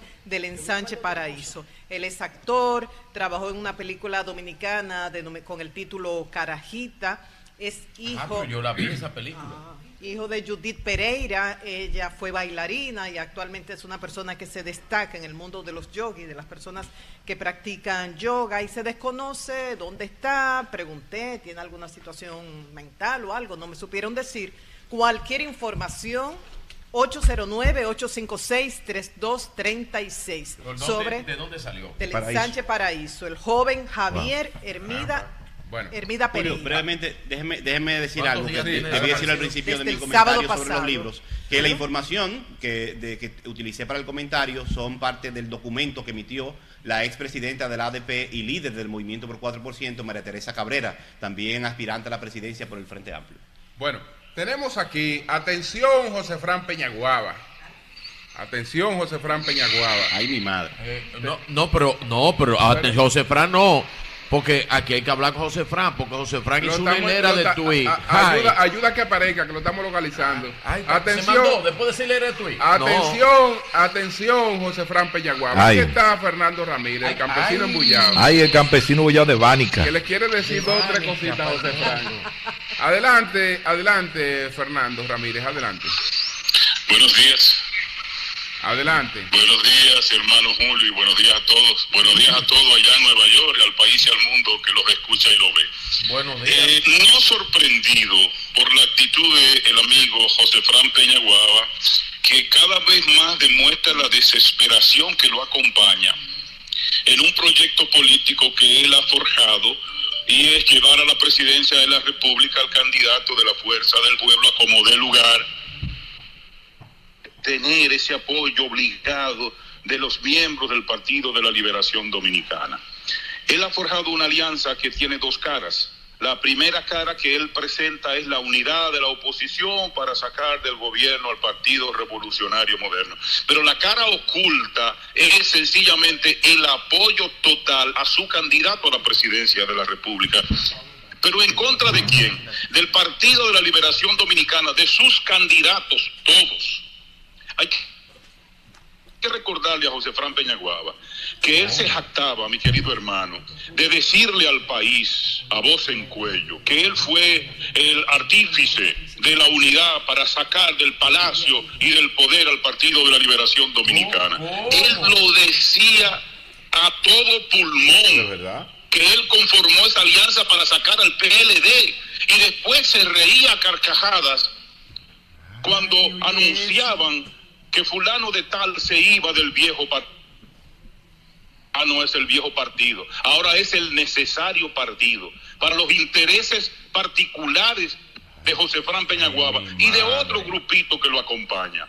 En detrimento de las candidaturas del PLD, los PLDistas tienen que estar con los ojos abiertos, pendientes, porque los están engañando, los quieren engañar. Entonces, cada vez que hay que presentar un candidato, si no hay alianza con fulano, esa es la, la teoría de José Fran, se va a perder.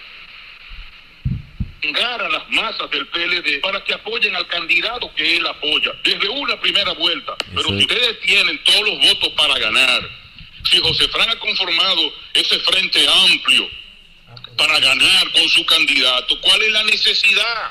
Entonces, una cosa es lo que dicen y otra es la realidad. Hay una candidatura del PLD que la representa Abel Martínez, que es el candidato más potable, el candidato más joven, el que tiene mejores propuestas. Pero eh, él, él intenta descalificarlo. Oye, hasta dónde llega mi amigo José Fran Peñaguaba a decir que Abel Martínez tiene una alianza con el PRM y con el gobierno. Por Dios, la desesperación no puede llegar hasta ahí. Desesperado. Tiene que haber un límite de cordura. No puede ser. O sea, ¿hasta dónde eh, José Fran y el grupito que lo acompaña? Ay. ¿Grupito? estar, eh, tratando El de bis, el- el bis, del el Partido grupito. de la Liberación No, así no, Dominicana. El PLD tiene que estar atento a todo esto. Se quiere forzar una alianza, pero ¿cuál es la alianza? A de apoyo. Pero eso Bueno, Eh, Fernando, que evidentemente no tiene los números para como, como ellos lo, lo han pregonado por todos lados. Pues si usted va a ganar, ¿cuál es la necesidad de estar mendigando? Fernando, hermano Fernando Ramírez, eh, aprovechar Tu eh, tu compañero, tu participación, claro que sí, Sí. aprovechar tu participación aquí en el sol, allí, ahí, Fernando? ¿me escucha? Sí, sí. Ok. Aquí en el sol de la mañana, para preguntarte a ti, porque tú eres un conocedor de la zona fronteriza, tú eres de un pueblo fronterizo, Sí. tú eres de Elías Piña, tú eres de Elías Piña de Bánica, el municipio de Bánica. De Bánica. Que, ¿Cómo tú ves esta situación del cierre de la frontera dominico-haitiana Hablando de política, en sus cuatro No, pero está puntos? bien ya, pero hablo de política, es lo que hablé de... Adelante, hermano. Adelante. Mira, eh, yo creo que es un error grave del presidente de la República cerrar el comercio internacional, porque los habitantes de la frontera no tienen otra cosa de qué vivir. En toda la línea fronteriza, lo único que esa gente tiene para comer es el comercio internacional con Haití. No hay más nada. ¿Por qué? Porque ni este gobierno ni los gobiernos anteriores se han preocupado por desarrollar la frontera. A nadie le ha interesado la frontera. A el presidente le interesa la frontera ahora para ese bulto que está haciendo. O sea, ¿qué va a pasar con la gente de la frontera que vive de ese negocio internacional, de ese comercio internacional? Eso es insostenible. La gente no tiene de qué vivir. Y yo no estoy hablando de los haitianos, yo hablo de los dominicanos los que viven en Pedernalí, en Elías Piña, en Comendador, los que viven en Dajabón, viven de ese comercio internacional que se realiza eh, entre las dos naciones. O sea, tú puedes cerrar la frontera, que debiste cerrarla hace mucho tiempo, pero la debiste cerrar para el tráfico de haitianos ilegales, para el tráfico de armas, para el tráfico de drogas y todo lo que por ahí pasa. Pero el negocio lícito que se hace entre las dos naciones, no, porque la gente de la frontera no tiene que comer, Fernando. no, tiene cómo ganarse la vida. Todos los sectores de la frontera Fernando. y yo no sé si el presidente lo sabe, es un grave error. Cierra la frontera al tráfico de cualquier otra cosa, pero abre la frontera para que la gente se la busque, para que la gente coma, porque el gobierno ha desatendido la frontera. Por ahí no hay nada, solamente ese negocio. Bien, eh, Fernando, Virgilio, hermano. Fernando, una pregunta. ¿Por qué? Escucha a Virgilio ahí, Fernando. Fernando, hermano, una pregunta, hermano. Entonces, yo, volviendo al tema de, de este anuncio de la alianza, yo, yo no estoy entendiendo. Entonces, ¿el problema de la alianza real o es que José Fran lo que quiere que todo sea para la fuerza del pueblo, para Leonel Fernández? Porque él dice esto en un tuit, y yo quiero que tú me digas si era esto que tú te referías, Fernando. Dice, no termino de entender el por qué se resisten algunos a la unidad, le ponen piedras a los deseos de las bases opositoras. Si las encuestas son el mayor mecanismo para escoger a la mayoría, dice él, eh, a la mayoría de los candidatos, ¿por qué no se hace en la presidencial? Eso lo dijo hoy, ¿eh? ¿Por qué no se hace presidencial? Todo por impedir la vuelta de. Lionel. No entiendo. O sea que ellos dicen que Pero, ustedes no quieren que vuelva Lionel. hay. No estoy Te entendiendo. ¿Y voy a ustedes acordaron eso? Mira, ya hay un acuerdo para la alianza que se anunció al país. Se dijo que parte del acuerdo es que el partido, el candidato que llegue en segundo lugar, en dado ca- caso de que Luis llegue en primer lugar, el PLD llegue en segundo lugar, la Fuerza del Pueblo en tercero, la Fuerza del Pueblo apoyaría en una eventual segunda vuelta al PLD, o viceversa. Si es el, P- el- la Fuerza del Pueblo que llegue en segundo lugar eh, y el PLD llegue en un tercero, lo apoyaría. O sea, hay un acuerdo. Ahora, ¿por qué José Fran insiste en cambiar las reglas de juego? Por una razón sencilla. Porque su candidato no tiene forma de llegar en un segundo lugar. Entonces él quiere llegar con los votos del PLD a la mala con los votos del partido Pero que de la liberación dominicana que él desechaba, que él pisoteaba y, y que él decía que lo sacó del poder y se vanagloriaba con eso. O sea, hay duro. ya una Bueno. alianza clara. El que llegue en segundo de los dos será apoyado por el que llegue en tercero en la eventualidad de que Luis llegue primero. Bueno, pues muchas gracias, Fernando. Fernando pero- Ramírez. ay, pero yo muchas que- gracias, Fernando. Que me devuelvan. Sí. eh, yo, aquí Pero, que habla el presidente pero es, que tienen que, tres. tienen que aclarar algo, Julio, porque José Lea. Fran puso hace 35 minutos Sí. un tuit, otro tuit, además de lo que hacía referencia eh, Virgilio, de que parece que también se había acordado hacer una encuesta para en esta etapa, para primera vuelta, y el que tuviera mejor puntuación iba a apoyar a No, Lula. no, pues eso no es No, pues verdad. eso no es Porque posible. eso no fue lo que se anunció. Cuando se anunció el acuerdo, eso no fue lo que se anunció. Ay, pero, decir, don el a- Julio. no, pe- escúchame, pero, pero Dame buscar el tuit, dame buscar el tuit. bueno, pero que él no era par- él no es parte de eso. Cuando se anunció el acuerdo, eso no fue lo que se anunció. Entonces él está diciendo otra cosa. Pero claro, él está diciendo otra cosa muy distinta porque ellos nunca, nunca han acordado eso. Bueno, pero maestro, pero oiga, eso, eso, eso, es- eso nunca lo acordaron. pero maestro, vamos, vamos, porque hay que, Sí. hay que organizar esto porque oigo a Fernando, que es un vocero válido, Sí. un vocero válido, y veo a Peñaguaba, que es otro vocero válido. Mira, mira lo, lo voy a leer el tuit completo. Yo- yo- no, no, es una hilera de tuit. Él No, pero está- el de hoy, tú estás hablando de ayer. Él- no, el del día 20 fue el que parecería, le- parece- Ah, ok, ok. Parecería que el interés de él es romper el acuerdo. No, habría, pero- que ver, habría que ver para quién él está trabajando. Eso No, no pero él está trabajando para quien él trabaja, él trabaja para Leonel Fernández. No, ¿Y para quién él trabaja? Pero no puedes, tú no, es que tú no puedes trabajar para Leonel Fernández tratando de romper un acuerdo. Bueno, porque, pero si- porque si hay, una- si hay unas reglas claras de las que Leonel eventualmente pudiera beneficiar. Sí, pero está raro y eso. tú eh, te pones a sembrar cizaña para romper eso. Bueno, Porque tú plantear, tú plantear que supuestamente se, se acordó una cosa totalmente distinta a la que la, la cosa que se acordó se anunció. Incluso se habló del acuerdo que firmaron con relación a una posibilidad de una segunda vuelta. Bueno, lo que pasa es que también a mí me cuentan, me dicen, por ejemplo, voy a hablar de, de Pablo Villini, que es miembro del Comité Central del PLD en Santiago, aspirante a diputado en la circunscripción 3 de Santiago, que lo sacaron. Di que, por, e, di que él nunca le dijeron cuál era el método de encuesta, que le dijeron que él no salió, él no sabe cuándo fue que eligieron la encuesta, Bueno, lo sí. sacaron y me dicen que se va para la FUPU. Está- está raro eso, Era tan, buen, era tan buen candidato que no sabía el método. Bueno, pero se va No para la el- el la- método- la- la el- fuerza del pueblo lo está que esperando el- con los brazos El método que abiertos. todo el mundo conocía, él no lo sabía. Y era- él entonces- Era tan buen candidato que él no conocía el Y método. de entonces Jeffrey también lo van a juramentar ahora y lo van a hacer.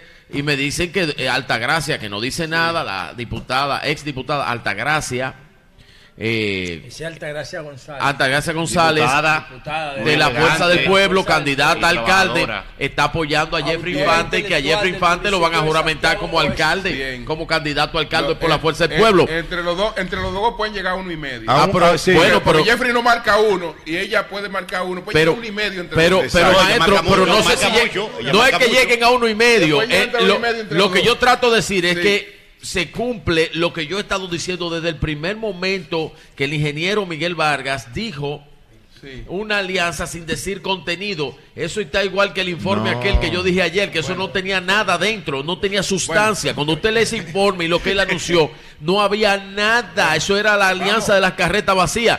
Es más, hay un amigo mío, voy a cometer una inferencia, no voy a decir los nombres, que a otro amigo de nosotros Eso es indiscreción. hizo, hizo una indiscreción Cuidado. muy ¿Voy grande. a decir el nombre? No, no voy a decir el nombre Ah. porque el Sí. maestro sabe quiénes son. Les regaló una caja de vino porque él le, le- le apostó al otro que la alianza no se daba. Y por el anuncio de la alianza tuvo que regalar una Sí. caja de vino. Yo creo que ese vino va a haber Julio, que devolverlo. Mire, No. si lo digo yo, si, Ay, lo, sí. si lo dice No. Virgilio. Devuélveselo. Sí. Sabe, si lo, lo dice Virgilio, que usted sabe que siempre está activo en esos temas, no hay, no hay ningún tipo de problema. Pero que José Fran Peña Guava tire un tuit tan cercano a Leonel, sabiendo la implicación de ese tuit, diciendo en las redes sociales que se había acordado hacer una encuesta para la primera Eh, vuelta. Pero eso es mentira de él. No. Eso es mentira. Es pero falso. Yo, yo no veo, yo no lo veo. Lo que pasa que decirlo. lo que pasa que José Fran Porque tiene. José Fran tiene incontinencia incontinencia No, tuitera No, no, eso- pero- que él no se aguanta. muchacho, Ah, bueno, loco. Eso es mentira. Es el. Y lo que dijo Fernando también dijo una loquera. No. Fernando dijo varias cosas ahí. Fernando dijo varias cosas ahí. Entonces, yo quiero que a mí me aclare alguien, porque también que venga alguien de, que llame a alguien de la Fuerza Pero- del Pueblo, que No llame fue- uno de los voceros. no- no porque fue lo para mí, que lo dijo. José Fran es un vocero No, válido. no. José Fran es un vocero válido. quién? De la Fuerza del Pueblo. la Fuerza del Pueblo. No, señor. de la- Él No, es parte- señor. Él no es parte de la comisión. No, señor. Pero, pero es un de vocero. Pero un No está en la vocero. comisión de negociación y tampoco es vocero de la comisión de negociación. Ok, y Fernando, y lo que dijo Fernando, No, Fernando reaccionó y lo que dijo Charlie Mariotti, tampoco a Charlie es lo que vocero. dijo él. Fernando reaccionó a Bueno. lo que él dijo. Pero Charlie no es vocero. Bueno. porque el secretario, el Bueno. secretario general del PLD. Va- Vamos, No, vamos, de la alianza vamos a poner un punto. No, no. Vamos a poner un punto. Vamos a poner un punto Mándame para que después. vuelo. Vamos a poner un punto aquí para que después continuemos con estos temas. Más adelante vamos a ver si aparece José Frank, que lo estamos llamando. Ay, sí. Son las 8.56 minutos. Buenos días, José, adelante. Bueno, señores, miren. Para mí, que tengo ya desde el 2012 cubriendo esto, ya 11 años, esta es una de las de las asambleas generales más importantes para nuestro país, por lo menos la que yo creo que va a producir algún tipo de resultado para República Dominicana y para Haití.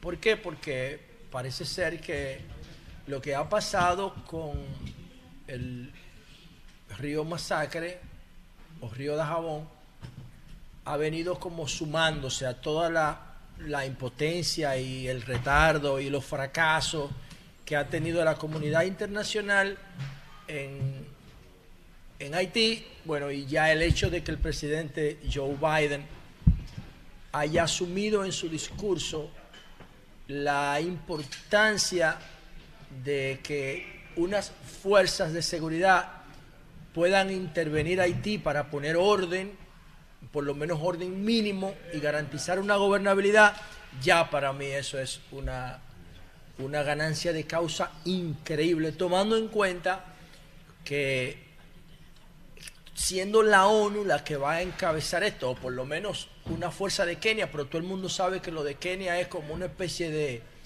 de pantalla para que Rusia y Estados Unidos bajen la, la guardia, perdón, Rusia y China, que en julio, eh, hace dos meses, se opusieron a esta fuerza porque tenían reservas de que Estados Unidos quisiera, tuviera otros intereses detrás de, de la fuerza de intervención. Recuérdense que ahora mismo lo que estamos viviendo, nos estamos moviendo entre un modelo de guerra fría y de guerra económica.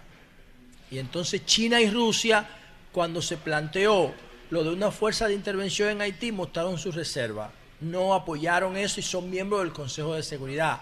Ahora yo advierto cierto nivel de flexibilización porque el embajador chino en República Dominicana dijo que su país fue clave para que sancionaran a las bandas criminales de Haití, a las bandas que han estado actuando de facto imitando el modelo de Afganistán. Y ya eso es un cambio en la actitud de China. Y entonces también el presidente Abinader se reunió ayer con el presidente de Kenia, que es el país que ha aceptado liderar la intervención, y dice que el presidente de Kenia es un nuevo amigo de República Dominicana, y yo creo que las cosas van bien. Sí corregimos los errores del pasado. Recuerden ustedes que en Haití han ocurrido varias cosas que tienen que ver con la comunidad internacional. Yo creo que hay tres cosas fundamentales. Lo primero es que la deuda que le puso Francia por independizarse en 1804 al día de hoy equivale a 20 mil millones de dólares. 20 mil millones de dólares. Ah, lo segundo es que en el año 1915 Estados Unidos invadió Haití y en el 16 nos invadió a nosotros, pero la invasión en Haití duró hasta, hasta 1934, después de la dictadura, ya empezada de Trujillo. Y diferente a como pasó con nosotros, que la invasión de 1916 tuvo un impacto fundamental en la, en la fortaleza del Estado, en Haití parece no haber tenido ningún impacto. Y el tercer tema es que en el año 2000, en el año, en el año 2004, después de la intervención de Naciones Unidas para imponer Aristide, entonces la ONU mandó una misión que es la MINUSTAC. Y la MINUSTAC lo que dejó en Haití fue una ola de cólera que mató 10.000 haitianos. Una, una, una epidemia de cólera que mató 10.000 haitianos. Y la ONU, casi em, al día de hoy, ni siquiera ha podido indemnizar a las víctimas de la ola de cólera. Ban Ki-moon, cuando era secretario general, admitió la responsabilidad de la ONU en la epidemia de cólera, pero se, cobijó sobre la, la, la, la- condición que tiene ONU de, Estado privilegiado, de institución privilegiada, para no para que no pudiera ser demandada en los organismos internacionales. Y después de la epidemia de cólera de la MINUSTAC, entonces vino la mayor tragedia de la humanidad en términos humanos, que fue el terremoto del 2010. Más de medio millón de haitianos murieron ahí. No hay otra tragedia en la humanidad en términos de vida humana que se pueda comparar al terremoto de Haití del 2010. Entonces Haití no ha tenido suerte con la comunidad internacional. Vamos a ver si en esta oportunidad tiene, corre una mejor suerte. Ah, la importancia de esto es que parece ser que lo que yo veía como una tormenta en un vaso de agua, que es la crisis por el río Masacre, nosotros peleando con Haití por el río Masacre, pero el río Sama está podrido, el río Jaime está podrido, el río Yaque del Norte está podrido y a nadie le importa. Ojalá que eso genere sensibilidad con el tema de los principales ríos de la República Dominicana, que a nadie parece importarle. Las empresas y las personas se hacen pupú en los ríos, los llenan de contaminación, a nadie le importa eso. Y, pero ahora parece ser que esta tormenta en un vaso de agua ha generado lo que faltaba para desbordar la copa en el tema, en, el tema haitiano aquí, en esta Asamblea General de Naciones Unidas. A mí me parece que de a partir de aquí va a haber un punto de partida para la crisis de Haití que se agrava en el caso Haití-República Dominicana, eh, a partir del día de ayer, de ayer, las bandas lideradas por Barbecue decidi- decidieron apoyar la construcción del canal y desafiaron al régimen de Ariel Henry. Y dicen que lo van a tumbar, que lo van a deponer. Muy Recuerden que esas bandas están tratando de imitar el efecto Afganistán. Lo he dicho muchas veces. En Afganistán, los, los talibanes derrocaron al gobierno legalmente establecido y la ONU se ha hecho de la vista gorda y la comunidad internacional y el gobierno norteamericano que sacó sus tropas y, y, la, y, la, y, y los talibanes están gobernando a, Afganistán de facto y nadie dice nada, violando los derechos humanos de todo el mundo, a nadie le importa. Entonces, los grupos armados de Haití están buscando reproducir el modelo de Afganistán, porque ellos saben que ya Afganistán lo logró. Obviamente, Afganistán está en Medio Oriente y Haití está en, en el patio de Estados Unidos. Quizás por eso la situación sea diferente, pero ellos saben que ya hay un modelo que tuvo éxito, que es el modelo de los talibanes y quieren reproducir eso en Haití. Entonces han desafiado al presidente Ariel Henry, al presidente ah, que también no tiene ningún tipo de legitimidad, ni de autoridad, ni de liderazgo en Haití.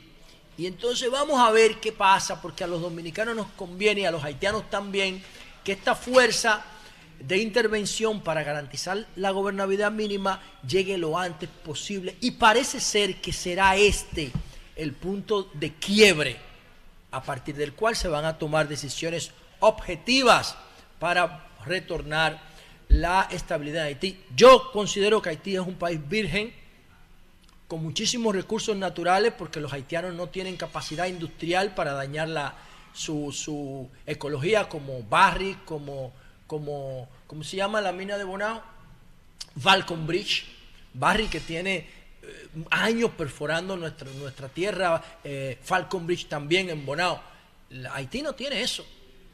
Haití lo que los haitianos hacen es con las manos que se comen la capa vegetal, pero en el, en el, en el- debajo en el subsuelo haitiano están todas sus riquezas, todas, ese país está virgen, estratégicamente ubicado, con un excelente, eh, con una excelente eh, eh, fuerza de trabajo, porque su población es sumamente joven, alcanza creo que los 23 años promedio, y además tienen una cultura del trabajo.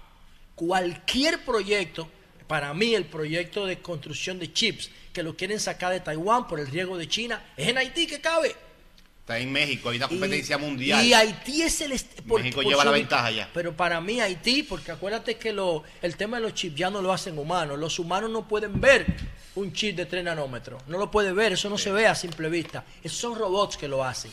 Pero la ubicación de Haití, el clima de Haití, las condiciones de su, de su, de su, de, de- de su tierra, si se garantiza la gobernabilidad, sería ideal para emprender un proyecto de esa naturaleza, ah, tomando en cuenta la, la tensión con China. Vamos a ver qué pasa. Por otro lado, señores, una nota chévere. Yo estuve por el lado de ayer de, de Manhattan y pude ver una presentación impresionante en Naciones Unidas. Siempre hay un capítulo tecnológico presente en la Asamblea General de ONU. Yo estuve en el de Facebook, que fue el avión de fibra de carbono que estaba tratando de llevar Internet a los países que no lo tenían. Eso fue como en el 2015, tuve la participación. Luego tuve en los globos de Google que tenían el mismo propósito de llevar Internet a los países eh, menos conectados, que también fracasó. Los globos de Google eh, fueron los dos eliminados por el proyecto de Starlink, de Elon Musk. Y ayer, el hermano de Elon Musk, eh, ojalá que lo puedan ver porque se lo mandé a la producción. El, ¿Ah? Ok, el hermano de Elon, Kimball, llegó a un acuerdo con Intel para comprarle la división de drones de Intel. Entonces, ayer esa, esa división de drones de Intel, que es una de las divisiones de drones más impresionantes del planeta, hizo una presentación en, la, en, la, en el entorno de la asamblea, produciendo, ustedes lo deben estar viendo en pantalla, unas, proyectando una serie de imágenes que tienen que ver con el apoyo al cambio, al, cambio climático, con, el, con la defensa de- del ambiente unas imágenes increíbles. Los dos hermanos, tanto Kimball como Elon, estuvieron en el contexto de ONU. Kimball por, la, por, el proyecto de drones y e Elon se reunió con Erdogan, el presidente de Turquía, eh, Recep Erdogan. Y ahí ocurrió algo impresionante que ustedes lo tienen que ver también en la televisión porque yo lo puse, lo mandé para que la producción lo, lo pusiera. ¿Qué es lo que, lo que pasó ahí? Elon Musk se presentó a la reunión con Endorgan con su hijo en brazos. Entonces el hijo de, de Elon, con la artista canadiense, con Crime, ah, sorprendió al presidente, al presidente turco. El hijo de, el hijo de Elon se llama ex A&E A12. Oye el nombre, ex A12. Abu- Lo que es un abusador. ¿eh? Él tiene 10 hijos, porque Elon abusador. tiene 10 hijos porque Elon cree, cree que hay que seguir poblando el planeta. Pero tiene, Díselo en español a la gente. que no, no tiene una traducción en español, es un código, mira. Sí, pero Ex A&E A12. ¿Lo ves? Ese es el hijo de él. yo te entiendo, Se- pero- lo conoce. en No, para- no, no. Para que la gente tenga una idea es X, como, Exacto. como Twitter. Por eso fue que él le puso eso, como XP, como SpaceX, como Twitter. Todo con su X. X. Entonces, él tiene tres hijos con Crane, la cantante canadiense. El otro se llama Exa Dark. Oigan esa vaina. Exa Dark Sideral Mosque. Y el otro se llama Tau Technomechanicus. O sea, ese tipo está realmente loco con estos nombres. Tau Technomechanicus. Y entonces él tiene siete hijos más. Pero este, el primero que tuvo con Crime, él lo llevó a la reunión con Erdogan, el presidente de Turquía. Entonces, Erdogan le pregunta, eh, Turquía tiene una casa aquí en Nueva York, en el entorno de ONU. Y él- en la reunión fue en la casa.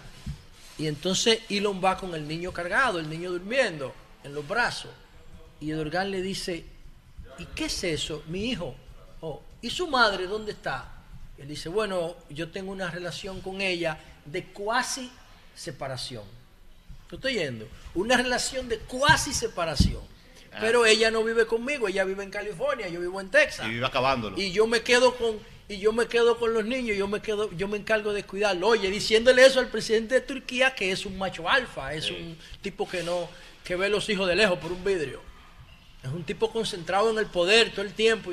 Pero Elon llevó a su niño en brazos y hizo la reunión de, for- de manera muy informal con dos objetivos. Primero ellos se están quejando de la censura de Twitter en Turquía y quieren aprovechar para que Elon baje la censura y abra una fábrica, una gigafábrica para construcción de Teslas en esa zona del mundo.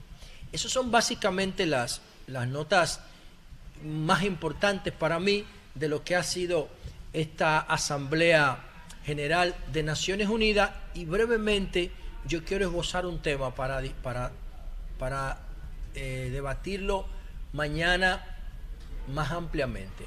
Quiero debatirlo, quiero esbozarlo de la siguiente manera a propósito de el asalto al supermercado Olé en Santo Domingo Norte. Quiero esbozarlo de la siguiente manera. Yo le respondí, eh, eh, hice un repost a un, a un tweet que publicó Félix Victorino. Saludo para Félix Victorino. Dice Félix Victorino, la delincuencia se reactiva y esta vez se cobra la vida de dos vigilantes que laboraban en el supermercado Olé de Villamella, dejando a dos familias huérfanas de sus padres de sus padres para siempre. Pasa sus restos. Estos fueran dos eh, guardianes de más de 60 años, los dos, que ya debieron estar pensionados en sus casas, pero estaban guachimaneando porque la seguridad social todavía no genera esos frutos. Y entonces unos tigres no solamente asaltaron el supermercado para llevarse los celulares de una tienda que hay dentro, sino que los mataron a puñaladas, señores. A puñaladas a los... A lo, a lo- está captado en video. Lo amordazaron a los guardianes y los mataron a puñaladas. Son monstruos los que hicieron eso. Y entonces ustedes dirán, wow, ¿y qué pasó con la reunión de los lunes en la policía? Porque el país sigue con una orgía de sangre y de violencia. ¿Qué pasa? Bueno, yo le decía esto a Félix Victorino ayer cuando publicó esta lamentable información y mañana voy a tratar de explicarlo con más detalle. Y le decía esto, mientras el gobierno no entienda la importancia de controlar efectivamente el territorio, seguirá la inseguridad. El crimen necesita tiempo y espacio para organizarse y actuar. Y en República Dominicana tienen la cancha entera para hacerlo. Luego se calientan y entonces la policía los ubica y los mata. Y eso reinicia el círculo vicioso al que se refiere Félix Victorino. ¿Qué va a pasar con los del OLE? Atención, ¿qué va a pasar? La policía entre hoy y mañana los va a ubicar y los va a matar. Los va a matar. Los va a ubicar y los va a matar. Quizá alguno de los dos quede herido. Y van a decir que fue un intercambio de disparos, lo que sea. Pero, ¿qué va a pasar pasado mañana cuando maten a los atracadores del OLED, del supermercado OLED? Ya va a ocurrir otro atraco. Porque por cada atracador que ustedes ven ahí que sale, según mis cálculos, por el análisis que hago de los ninis, que ni estudian ni trabajo, que lo estoy haciendo a partir de la pandemia, hay 90 mil ninis. De 400 mil que hay, hay 90 mil que están dispuestos a ejercer violencia para conseguir lo que quieren en la vida. 90 mil. Entonces van a matar los dos del OLE y van a surgir, y van a surgir pasado mañana dos más, y dos más, y dos más, porque hay 90 mil niños en lista de espera que van a salir a desafiar el Estado dominicano. ¿Por qué? Porque el gobierno no controla el territorio y está improvisando con el tema de la inseguridad. Bueno, señores, tenemos a José Fran Peñaguaba. José Fran Peñaguaba. Yo sabía que no se iba a quedar eh, callado. en la línea telefónica.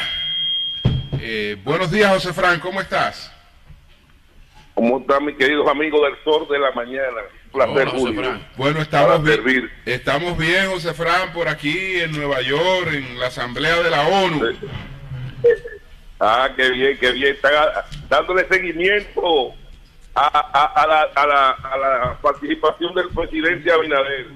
Así es, así es. Eh, ok, correcto.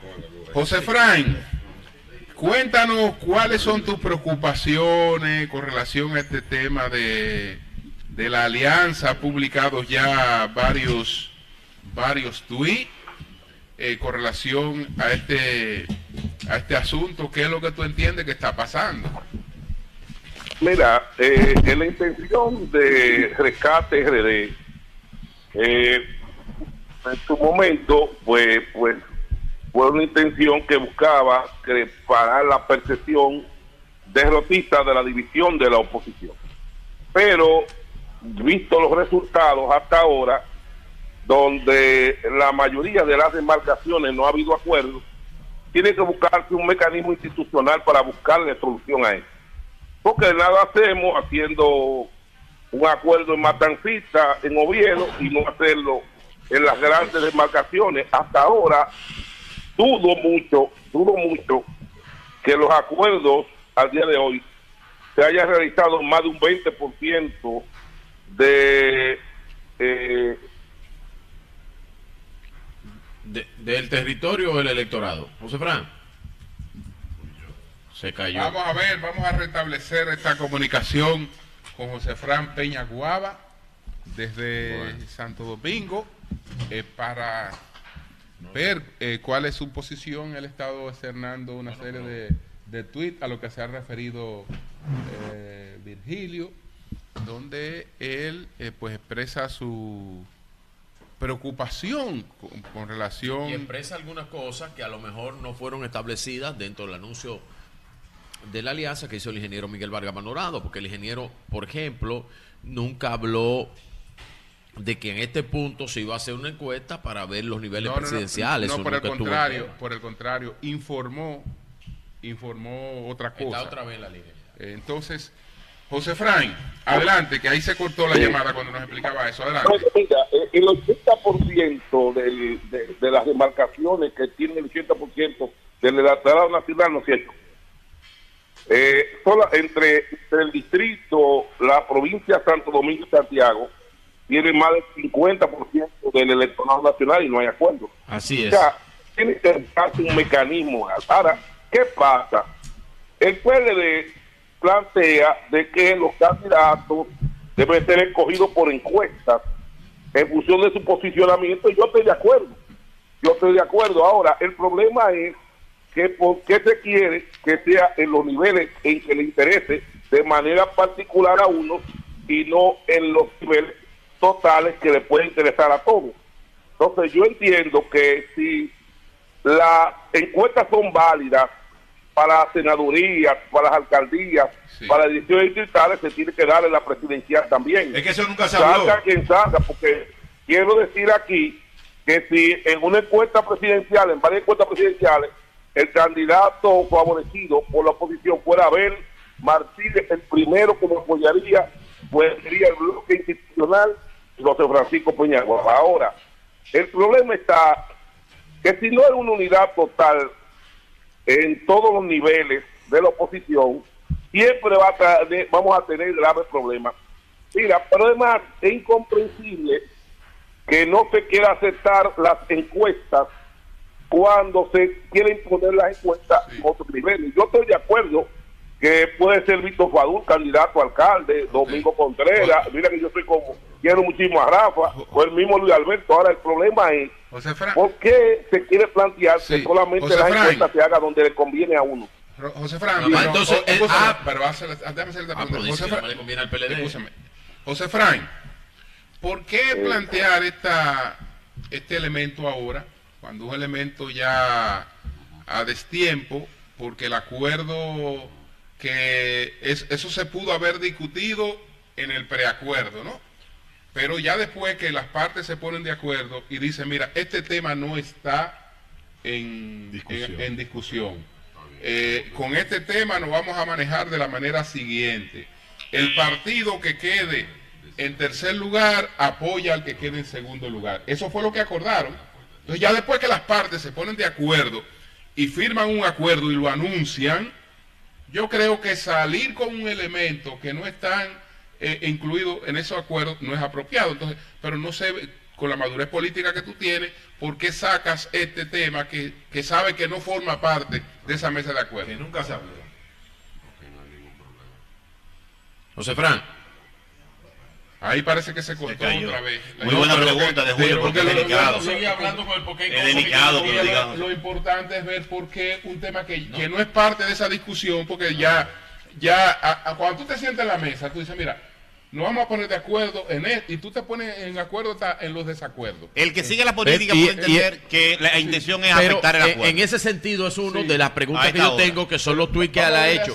Pero en otro sentido, él dijo algo, él dijo, mira, yo estoy de acuerdo con Domingo, yo estoy de acuerdo con Luis Alberto. Pero es que eso, eso Y, hasta con Víctor, y hasta con. Víctor, dice él, pero él dice, eso es de un solo, eh, No. oiga lo que él se refiere, él No, dice, eso es de un solo es lado. parte del acuerdo. Pero que eso es parte del acuerdo. Claro. Entonces, eh, José Fran, entonces, ¿por qué, ¿por qué traer este elemento que tú sabes bien que no es parte del acuerdo que se anunció? Porque precisamente, Julio, es, esa es lo que está generando grave problema. ¿Por qué está generando grave problema? Porque tú no le puedes decir, mira, vamos a hacer, eh, eh, a- asumir un mecanismo de selección que me conviene a unos y a otros no. Y entonces eso crea un grave problema, porque ahora inclusive, si qué podía pasar, vamos a ver, Carlos. Si tú, no, si tú dices, bueno, Luis Alberto es que está mejor posicionado en términos personales, no en términos de partido, vamos a hablar claro. Como candidato alcalde del Distrito Nacional, o Domingo Contreras, o Víctor Faduro, o Nelson Guillén, vaya usted a saber. Entonces, si tú le dices que la fuerza del pueblo se negó, pese a su posicionamiento personal, apoyarlo, ¿tú sabes lo que tú estás haciendo con eso? Tú estás llamando a esa gente mañana a que ellos, indignados porque se le negó la candidatura, porque no se le apoyó, mañana apoyar la, la reelección. No estoy diciendo que lo puedan hacer, pero es una posibilidad. Entonces, lo que estamos creando es un malestar innecesario, porque eso debe ser válido para todo el mundo. Si vamos a apoyar las encuestas, eh, sobre todo las candidaturas uninominales, de directores distritales, de alcaldes, senadores, también tienen que hacerse la presidencial. Y vuelvo y reitero que si se hiciera un mecanismo de selección de cinco o seis eh, eh, compañías, ¿Y por qué no te opusiste, eh, eh, José para Fran? hacer fino- y saliera José Fran. él, el primero que lo apoyara fuera José Fran, ¿y por qué no te opusiste al acuerdo cuando se anunció? Porque tú te estás oponiendo a lo que se anunció. Al acuerdo No, tal y como no, se anunció, tú, tú te estás No, yo me oponiendo estoy ahora oponiendo. y no lo hiciste cuando se anunció. No, yo me estoy oponiendo a lo que no está dando resultados. ¿Cuál es el resultado? Pero- ahora. pero que- Dígame, ok. ¿Cuál es su propuesta? ¿Usted propone que se reescribe el acuerdo? Ok. Fra- José Fran. si usted me dice cuál es el resultado del acuerdo, pues yo me callo la boca. ¿Tú U- ves? Bueno. pero usted, usted propone que se reescribe el acuerdo. Hay acuerdo. Hasta ahora nada más hay tres candidaturas a senador. Nada más hay tres candidaturas a senadores. Ay, mi y madre. el ¿Tres? pueblito Ah, de no, dos es un votos fracaso. es lo que hay acuerdo. No hay Bueno. acuerdo en ninguna demarcación. Es un fracaso. importante, Ninguna Bueno. sola demarcación Tú eres- es un fracaso. no acuerdo. Dímelo. Tú eres pa- Atención, no, RCC, nada más hay no ha tres candidaturas que en no la alianza funcionado Caracas-Vacía. eh, eh, eh, eh, ese mecanismo y hay que buscar otro mecanismo que funcione. Ok. José Fran. Si hubiera funcionado, no tuviéramos que hablar de eso, estuviéramos todos apoyando el punto. Ok. No, no ha funcionado. Y tú sabes qué pasa, que a partir de hoy la, Sí. el programa eh, informático de las alianzas. ¿Tú sabes qué quiere decir con eso? Que si eso no se resuelve en 15 días, ya eso no se va a resolver. Entonces, ¿para qué mucho un acuerdo? Para que el 80% de las demarcaciones no haya acuerdo. ¿Para qué? Dime, ¿qué hicimos con el acuerdo? Nada. Nada hicimos con ese acuerdo. José Ahora, Fran. Si nosotros vamos a llevar candidatos, sobre todo el PLD y la Fuerza del Pueblo y los otros partidos, vamos a llevar candidaturas diferentes. Las uninominales, nosotros estamos entregándole en bandeja de plata al PRM la, la victoria electoral, porque aquí no nos vamos a engañar. Aquí nadie va a ganar las elecciones, a alcaldes, a directores, a senadores, dividida la oposición. No somos locos ni nos vamos a hablar mentiras. Bueno, esa es la realidad. Va a ganar, va a ganar el, el PRM. No porque el PRM tenga los votos para ganar, ni siquiera porque tenga mayoría, sino que el gobierno con minoría puede ganarle a la mayoría unificada en suma de los posición por, estar dispersa y postular candidatos diferentes a una misma posición y en una misma demarcación. Eh, José la Fra- realidad. Lo peor es que las percepciones pueden ser tan gravosas pa- para la oposición que pueden decir ellos, mira, le ganamos los dos juntos, porque supuestamente tenemos un acuerdo. José Entonces, Fran. Esa es la realidad. José Fran. ¿Me escucha, José Fran? Sí. Sí, José Fran, mira, eh, tú sabes, eh, dice Víctor Gómez Casanova, que es eh, alianciólogo como tú, que son expertos en alianzas políticas realmente, porque dentro de sus tiempos y- y sus edades son los que más alianzas han logrado. Ustedes son expertos en eso, eso hay que reconocérselos. Han logrado alianzas políticas grandes. Entonces dice Víctor que si eso es una alianza, que si esa alianza es que la quiere el cuerpo, pero las cabezas no la quieren, pregunta Víctor Gómez Casanova. No, no. Esa alianza la quiere la base de, de todos los partidos. Lo quieren los PLDistas, lo quieren los pueblistas, lo quieren los bloquistas, lo quieren los PQDCistas, lo quieren, todo el mundo quiere una gran alianza opositora que es mayoría que ganaría las elecciones en primera vuelta. Ahora, ¿quiénes no lo quieren? Los que en sus intereses particulares no están interesados o los que tienen sus tratativas ocultas con la reelección. José Fran, pero ¿a quién tú te refieres? ¿A quién le atribuye la principal responsabilidad en eso? Pues tú dijiste que iba a empezar a... a- a- No, no se lo voy a atribuir a nadie, se la voy a- en términos particulares. El que, el que le quepa el sombrero, ¿verdad? José Eso Fran, no, yo no, está pero- claro, no, perdón, eh, José eh, Fran. eh, que, eh, eh, lo que está claro es que los que se niegan a hacer una encuesta nacional para sacar un candidato Fran. único, mira, este es el caso más particular, mira, el PRI, el PAN y el PRD, archirrivales Una pregunta. en México, hicieron, hicieron encuestas. Pero, una pregunta, José Fran. común.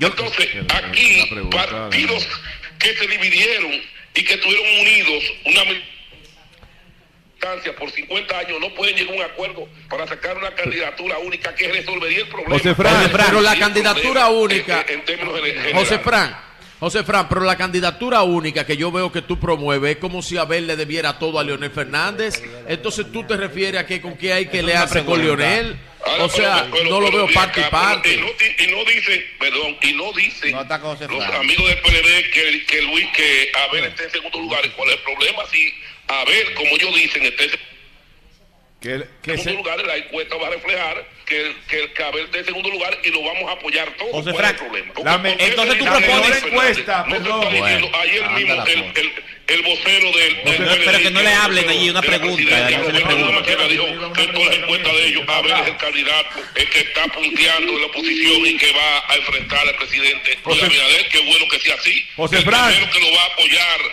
somos nosotros. José Fran. es El problema si es así.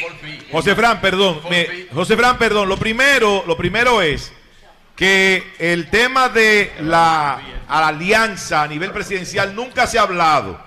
y se dijo que el que llegara en segundo lugar recibir- recibiría el apoyo del otro. Pero. La mejor encuesta, perdón, un momentito. Usted habló todo lo que quiso ahorita. Me pregunto. La mejor encuesta es la primera vuelta electoral. Ahora, usted dijo, usted dijo, Ah, claro, la- eh, eh, esa, esa, esa, esa situación de hoy, claro, lo que le conviene al gobierno. U- Al gobierno lo que le conviene es que supuestamente nosotros estamos aliados.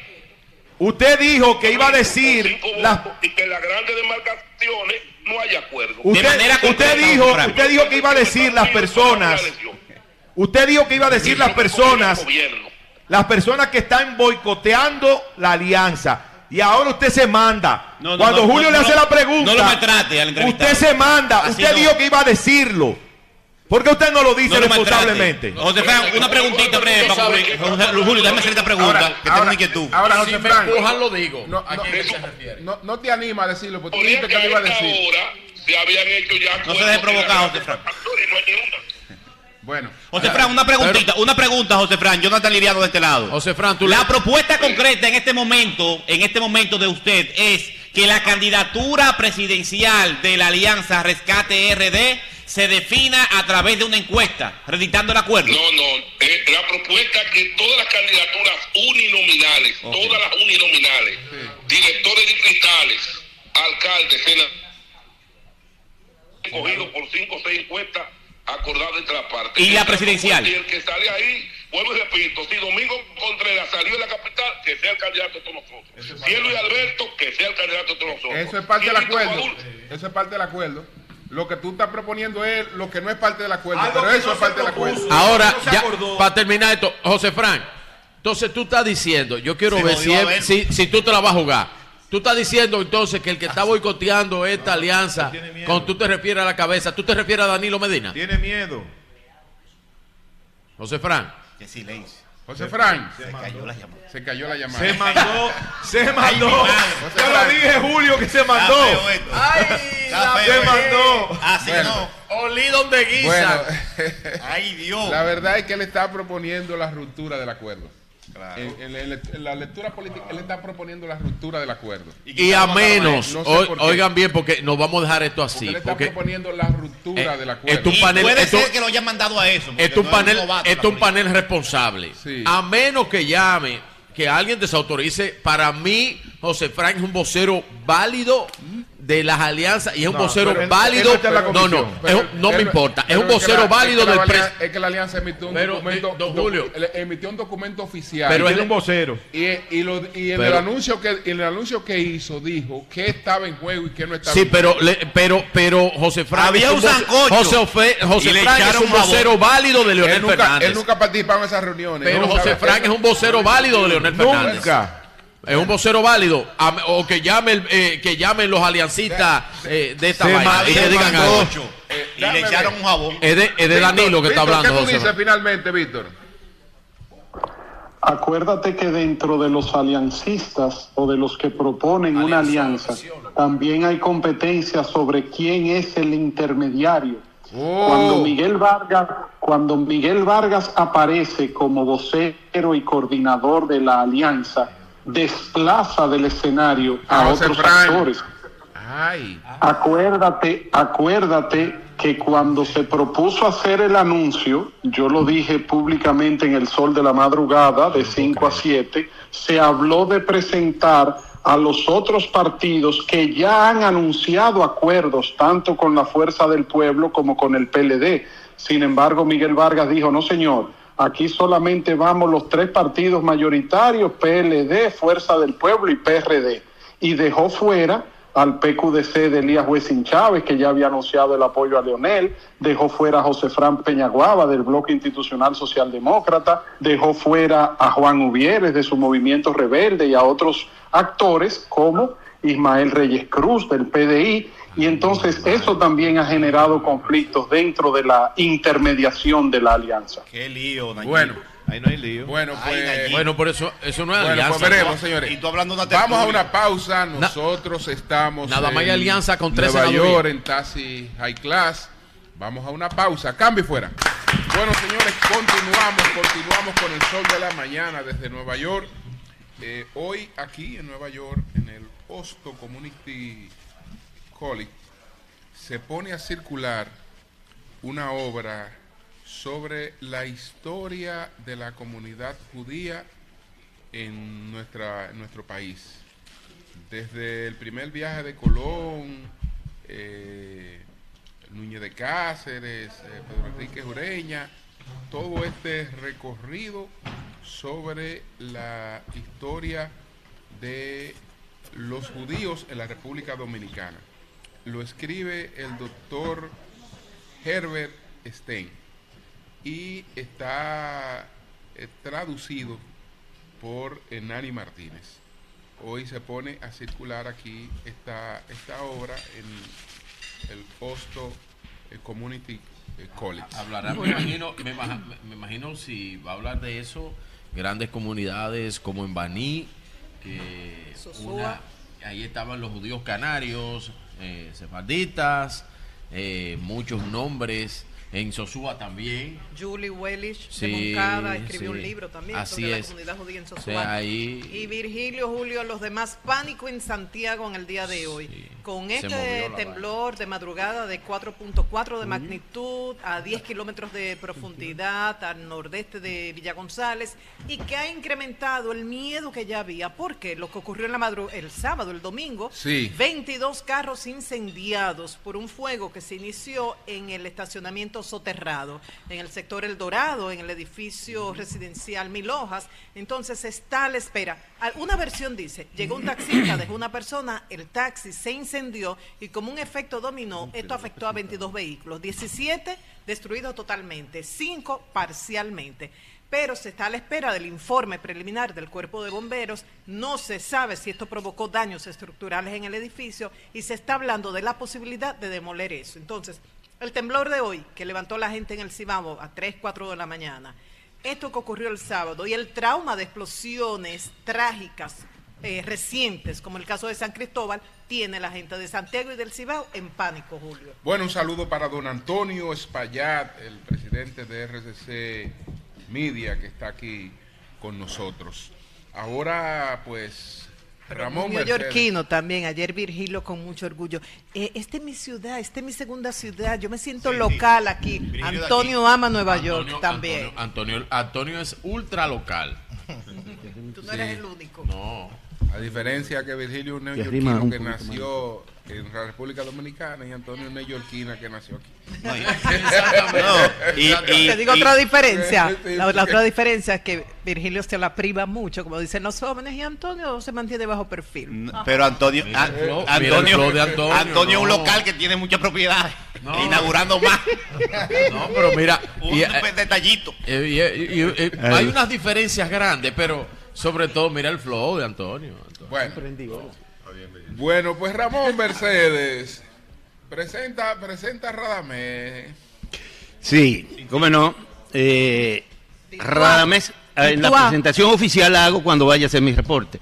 Radamés Rodríguez es un reconocido comerciante, empresario aquí en esta ciudad de Nueva York, eh, que dirige la Asociación de Bodegueros Unidos de América, OVA, que aglutina unos 20 mil eh, comerciantes en los diferentes condados de aquí de la ciudad de Nueva York. Y él nos va a exponer ahora eh, cuáles son los principales problemas que enfrentan los comerciantes, los bodegueros, la inseguridad, la necesidad de ampliar sus... En fin, Radamés, suyo los micrófonos. Buenos días. Buenos días, verdad que es un honor estar acá en este maravilloso programa, El Sol de la Mañana, Martín Esposo y todo el equipo que hay aquí. De verdad que es un honor estar con ustedes. Muchas gracias. Eh, Ramón, las bodegas, como tú sabes, son negocios pequeños, son negocios mayormente de familias, donde la mayoría de los que los cuidan son eh, sus padres, sus hijos, pero eh, también aportan una gran cantidad de, dinero a la ciudad, dígase en impuestos eh, y también en los empleos que generamos, porque toda bodega que funciona no puede tener menos de cinco empleados. O imagínate tú, donde solamente en la ciudad de Nueva York hay más de 20 mil bodegas, eh, lo que representamos nosotros acá en Nueva York, no solamente en Nueva York, sino también en New Jersey, Connecticut, Pensilvania, eh, Filadelfia, donde también nosotros eh, pues presentamos, tenemos muchos miembros en todas esas comunidades. Algo vital para el trabajo en las bodegas, la seguridad, la protección. ¿Cómo estamos a nivel, y quizás también Ramón pueda ayudarnos en esto, cómo estamos a nivel de, de los índices de criminalidad, de delincuencia actualmente? Bueno, real- realmente la inseguridad ha sido el factor eh, que más nos ha afectado a nosotros en estos últimos eh, seis, siete años, porque esto no viene desde ahora, estamos hablando desde la otra administración, el señor Di Blasio, quien fue que eh, hizo que esta ciudad eh, cayera en, el desorden que está cuando le quitó los fondos a la policía y la policía bajó las armas, bajó los brazos. Y ya cuando nosotros llamamos por cualquier situación que haya en una bodega, cuando pasa ya la situación es cuando quizá aparece eh, un policía. Y eso nos ha afectado de una manera eh, pues eh, brutal, grande, donde nos sentimos desamparados y lamentablemente el alcalde Eric Adam no ha podido dar con lo que es la, la situación que está enfrentando la ciudad de Nueva York, que todo el mundo está mirando, el desastre y el desorden que hay acá. Sí, ¿Y por Radamés. qué- ¿Y por qué en el caso del alcalde Eric Adam, que es un ex agente policial, no se ha producido, eh, digamos, un mayor apoyo a la, a la policía para que eh, pueda eh, tener una mejor labor? Bueno, él era lo que esperábamos, porque al ser un ex agente de la policía, esperábamos que íbamos a tener mejores resultados, pero lamentablemente parece que la situación a él también se le se le ha ido de las manos. Y yo creo que lo que yo estoy hablando aquí hoy es prácticamente siguiendo lo que él mismo dijo en algún momento, que la ciudad de Nueva York se estaba, estaba al punto del colapso por la situación que ha, ha venido eh, eh, pasando, ¿verdad?, con esta situación de la delincuencia. Radamés, este, ¿tú consideras que la delincuencia ha descendido, se ha mantenido o ha aumentado? Y la mayoría de los miembros de la asociación que usted dirige son dominicanos. Sí, la mayoría de los bodegueros que tenemos en nuestra organización son dominicanos. Eh, nosotros contamos directamente con más de 800 miembros directos, donde nosotros tenemos contacto directo en, los chats que tenemos, pero representamos a todas las bodegas que, que hay acá. Las 20 mil y pico de bodegas no son de dominicanos, hay algunas 13 mil y pico de bodegas que pertenecen todavía a nosotros. No es que los dominicanos se han desaparecido de las bodegas, simplemente los eh, árabes han abierto más bodegas. Por ejemplo, yo tengo una bodega en una esquina en el Bronx y cinco años atrás solamente estaba yo. En el mismo sector abrieron cuatro bodegas los árabes. O sea que no es que hay que los dominicanos estamos desapareciendo, simplemente ahora los árabes eh, están abriendo una bodega en, en cualquier espacio que ellos puedan. Eh, ¿Y la delincuencia ha subido, bajado, se ha mantenido? la delincuencia, para mí, que se nota más que ha subido en estos últimos años que en los tiempos atrás. Radamés, la, eh, Nueva York tiene una situación migratoria única en su historia en este momento. ¿Cómo eso ha incidido en el comercio pequeño que representan las bodegas? ¿Hay algún tipo de relación? De, Bueno, de re- impacto? realmente la, la- la migración que ha venido, a- a- por un lado afecta a, la, a la comunidad, pero de e- esas personas van a nuestras bodegas. O sea, que de una manera u otra pudiera ser que a nosotros como negocio nos puede beneficiar. Estamos esperando de que el, el alcalde anuncie un subsidio que le va a dar a esas personas donde ellos van a poder comprar sus comidas en, en las bodegas y eso, bueno, pues a nosotros nos beneficia. Como usted se mantiene en contacto con la mayoría de estos bodegueros dominicanos, ¿qué planes, eh, si es que sabe que tienen la mayoría, ya están establecidos acá, mantienen el contacto con República Dominicana, piensan o, es- o han invertido allá, tienen planes de retirarse allá? Cu- ¿Cuál es la idea más o menos? Los bodegueros dominicanos estamos acá y siempre estamos pensando en República Dominicana. Yo puedo dar testimonio de una gran cantidad de dominicanos cuando hacen inversiones en República Dominicana de apartamentos, de negocios. Eh, yo creo que nosotros somos eh, prácticamente es como si trabajáramos acá, pero siempre pensamos en descansar en República Dominicana. Fuera de eso, ustedes saben el aporte que hacemos con las remesas que de aquí enviamos, no solamente en dinero, sino también en muchísimas cajas que mandan la mayoría de los dominicanos que acá estamos, que son los dueños y la mayoría de los empleados también en una bodega. Radamés, la figura del bodeguero dominicano es una figura que está en la cabeza del imaginario incluso de los dominicanos, hasta en Nueva York la película, es una figura icónica. Eh, en la entrada de los árabes a este negocio de las bodegas, eh, ¿a qué obedece, cómo se está desarrollando y cómo está impactando a este espacio tradicional que tenían los dominicanos de dirigir bodegas en Nueva York? Bueno, precisamente por eso te decía, nosotros no creo que vayamos a ser desplazados Sí. por, la, por los árabes. Ellos simplemente, eh, después de lo que pasó eh, el 9-11, yo pienso, eso es una opinión muy personal, que los árabes, por su condición de, de- ese impacto que tuvieron su comunidad, ellos dijeron, bueno, nosotros debemos de abrir negocios para nosotros mismos, darnos empleo a nuestra comunidad. Y yo pienso que eso fue un factor que los hizo a ellos que abrieran tantos negocios eh, y ahí están.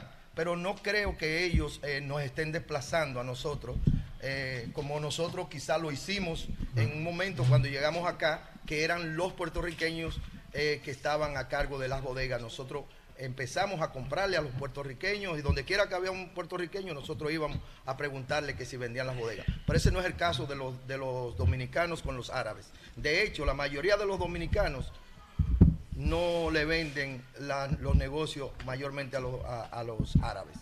Los árabes tienen que abrir sus negocios. Nosotros ¿Y por siempre, qué, líder, ocurre eso? no siempre, siempre optamos porque nuestros negocios se queden, queden en, en la en- comunidad. en la comunidad. Ya. Y siempre buscamos a una persona para que nosotros cederle el, el- ¿Y ustedes no tienen presión de los chinos como tienen los dominicanos con el comercio allá en República Dominicana? Aquí no se da eso. Los chinos no están comprando como están haciendo en España, como están haciendo en México, como están haciendo Los en República árabes son los que están presionando en esa área. No, realmente nosotros no hemos recibido eso. Nosotros lo que estamos es tratando de luchar, uniéndonos más. Ya tenemos pensado en los próximos meses abrir nuestro propio almacén, el almacén de uva. Se va a abrir aquí donde vamos a comprar y donde nuestros eh, asociados van a ser parte de ese negocio, donde ellos van a tener beneficios porque van a comprar más barato y al final también van a tener un- una ganancia de Claro, lo que una es. de lo que Ah, pues, es un logro. Sí, totalmente. ya Pues muchas gracias a Radamés Rodríguez, el presidente de la Asociación de Bodegueros Unidos de América, UBA. Eh, saludo para Luis Ligó. Vamos a entrevistarlo aquí. en breve a Luis Ligó, Saludo un para símbolo del ex La doctora PLD Mari aquí. Javier también, que está, que está por aquí. Cuando el PLD era Luis Sí. Ligó. Entonces, adelante, don Virgilio. Bueno, hablando es que uno se entiende. Gracias a todos los que nos escuchan a través de este Sol de la Mañana de Sol 106.5 RCC Media, la Catedral de la Opinión en la República Dominicana.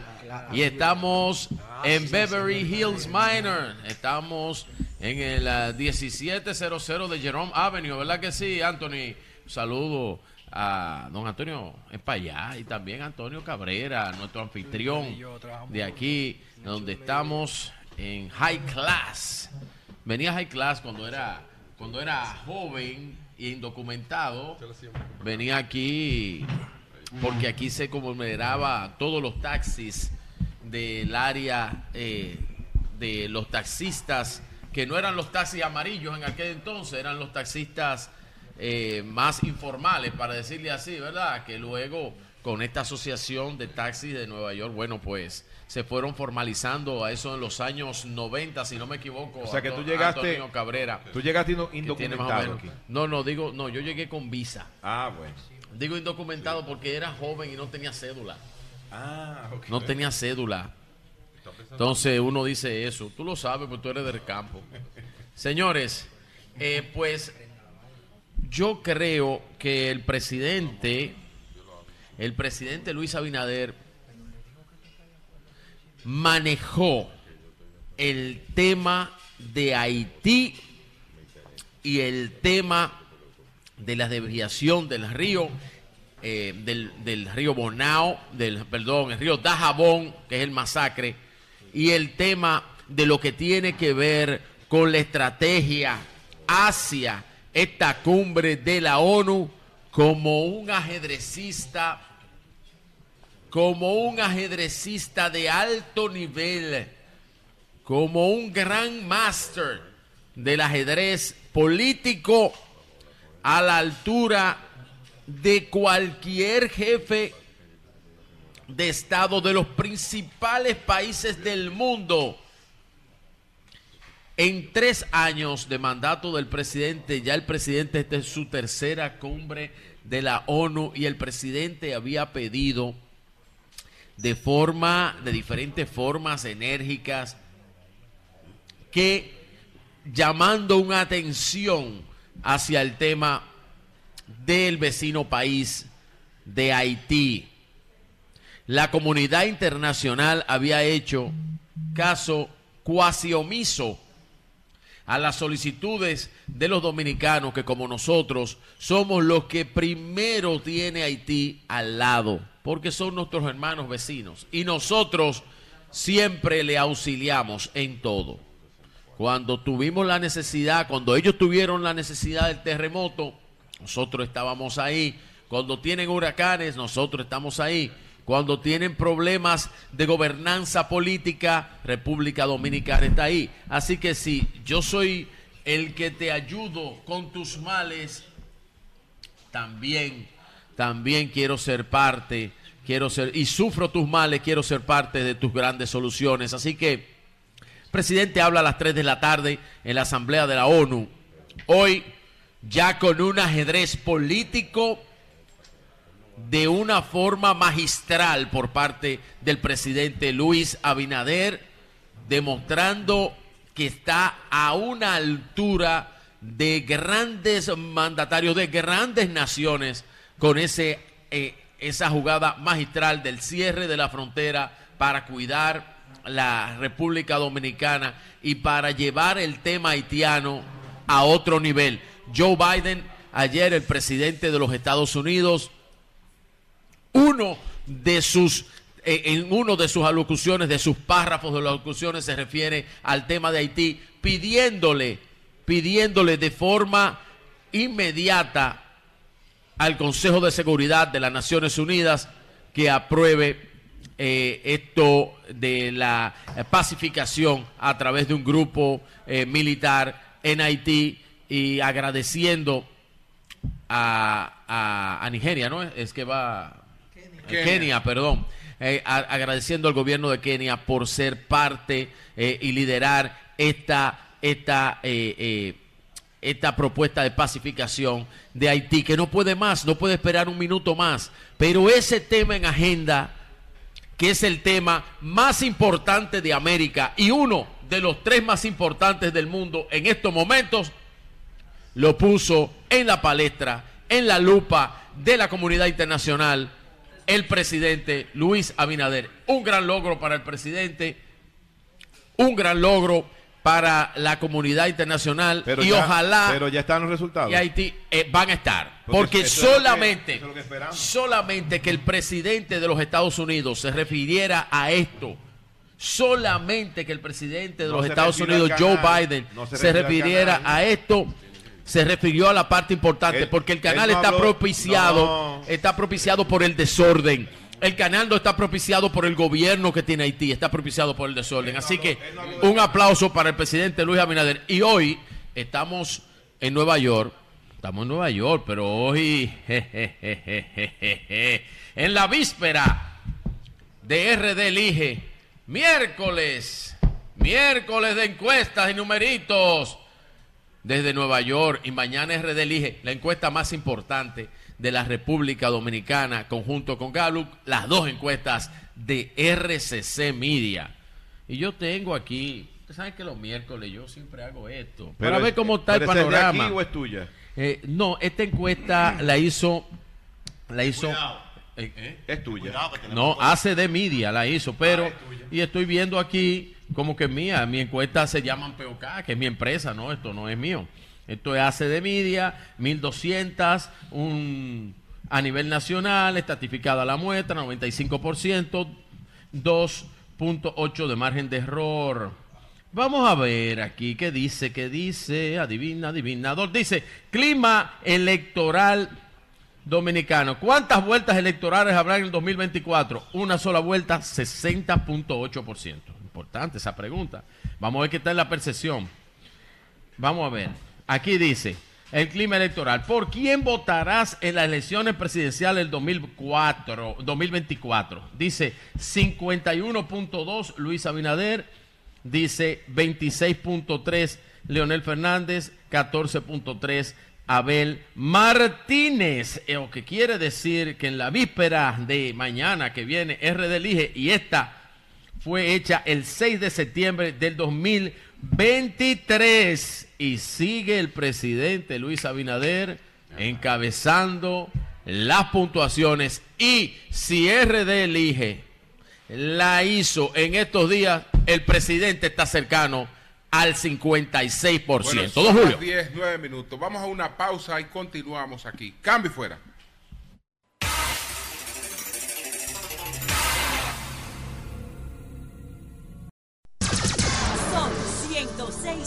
106.5. Bueno, son las 10, 17 minutos. Continuamos con el sol de la mañana desde Tassi High Class. Aquí estamos en Beverly Hills. Bueno, señores, Mari Javier, la doctora Mari Javier, especialista en asuntos de migración, está con nosotros. Hace tiempo que no compartíamos con ella. Y qué bueno que la tenemos por aquí. Buenos días, doctora, ¿cómo está usted? Muy buenos días a todos, buenos días al equipo, gracias por la invitación. Para mí siempre es un placer regresar a casa. Bueno, eh, precisamente, doctora, una de las principales eh, preocupaciones de Nueva York es esta crisis migratoria que tiene. Se habla de 100, de 110 mil, hay quienes hablan hasta de 150 mil en los últimos 15 meses de personas que llegan y que se entienden que son portadoras de un derecho al asilo.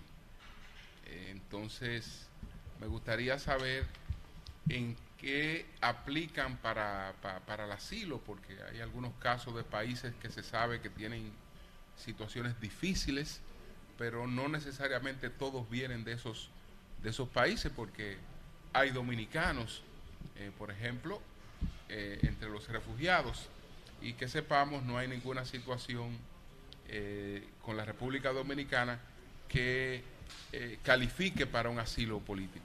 Bueno, buenos días de nuevo.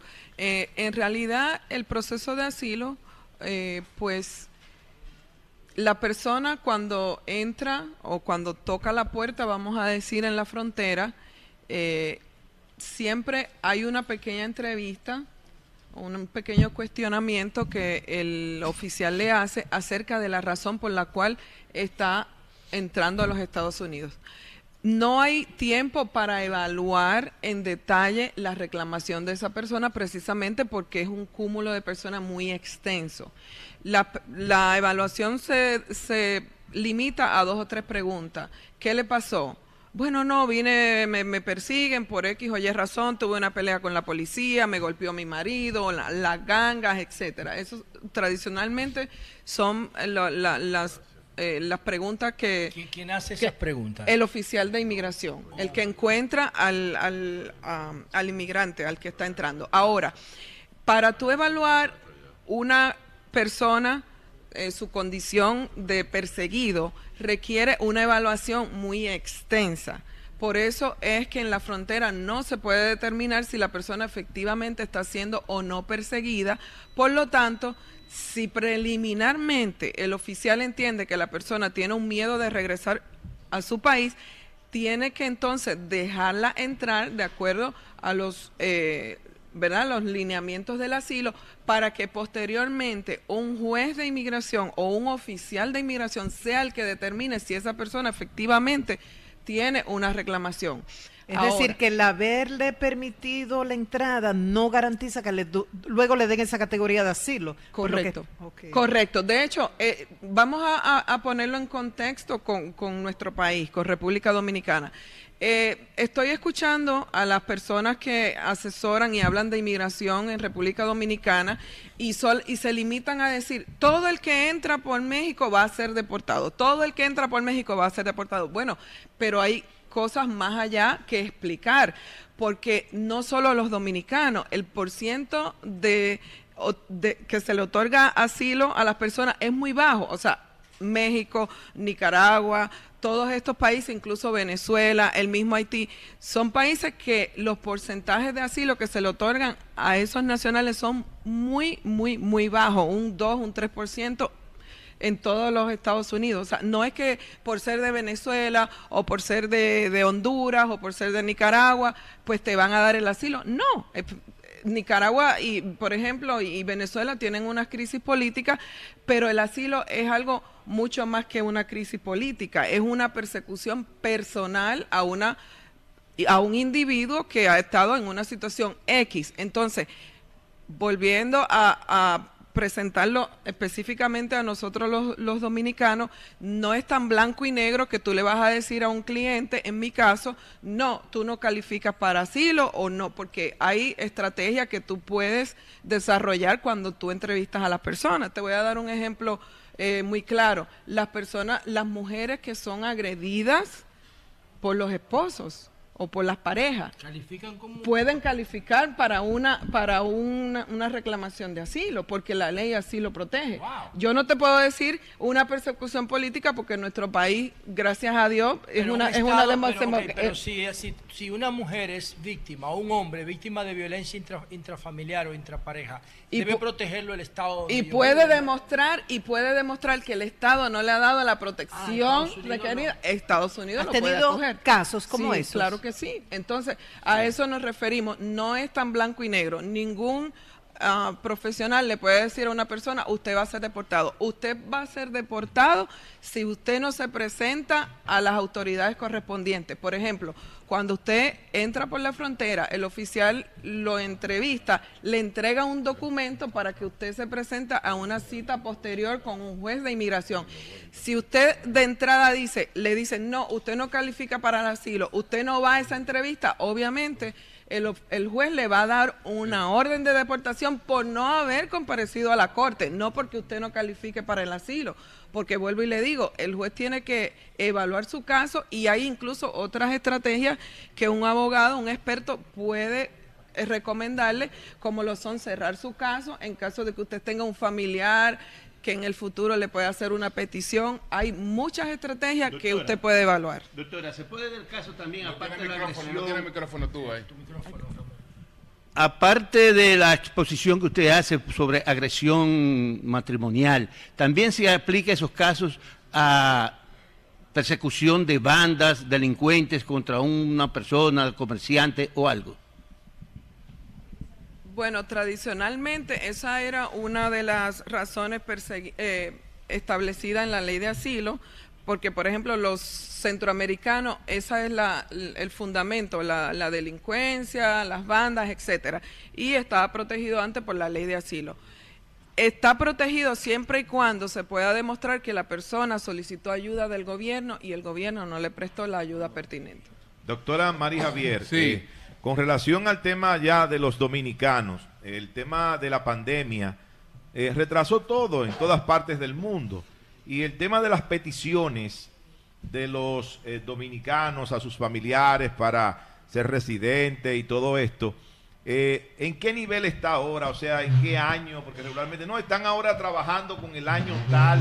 ¿Cuál es el estatus en este momento de las peticiones de los dominicanos?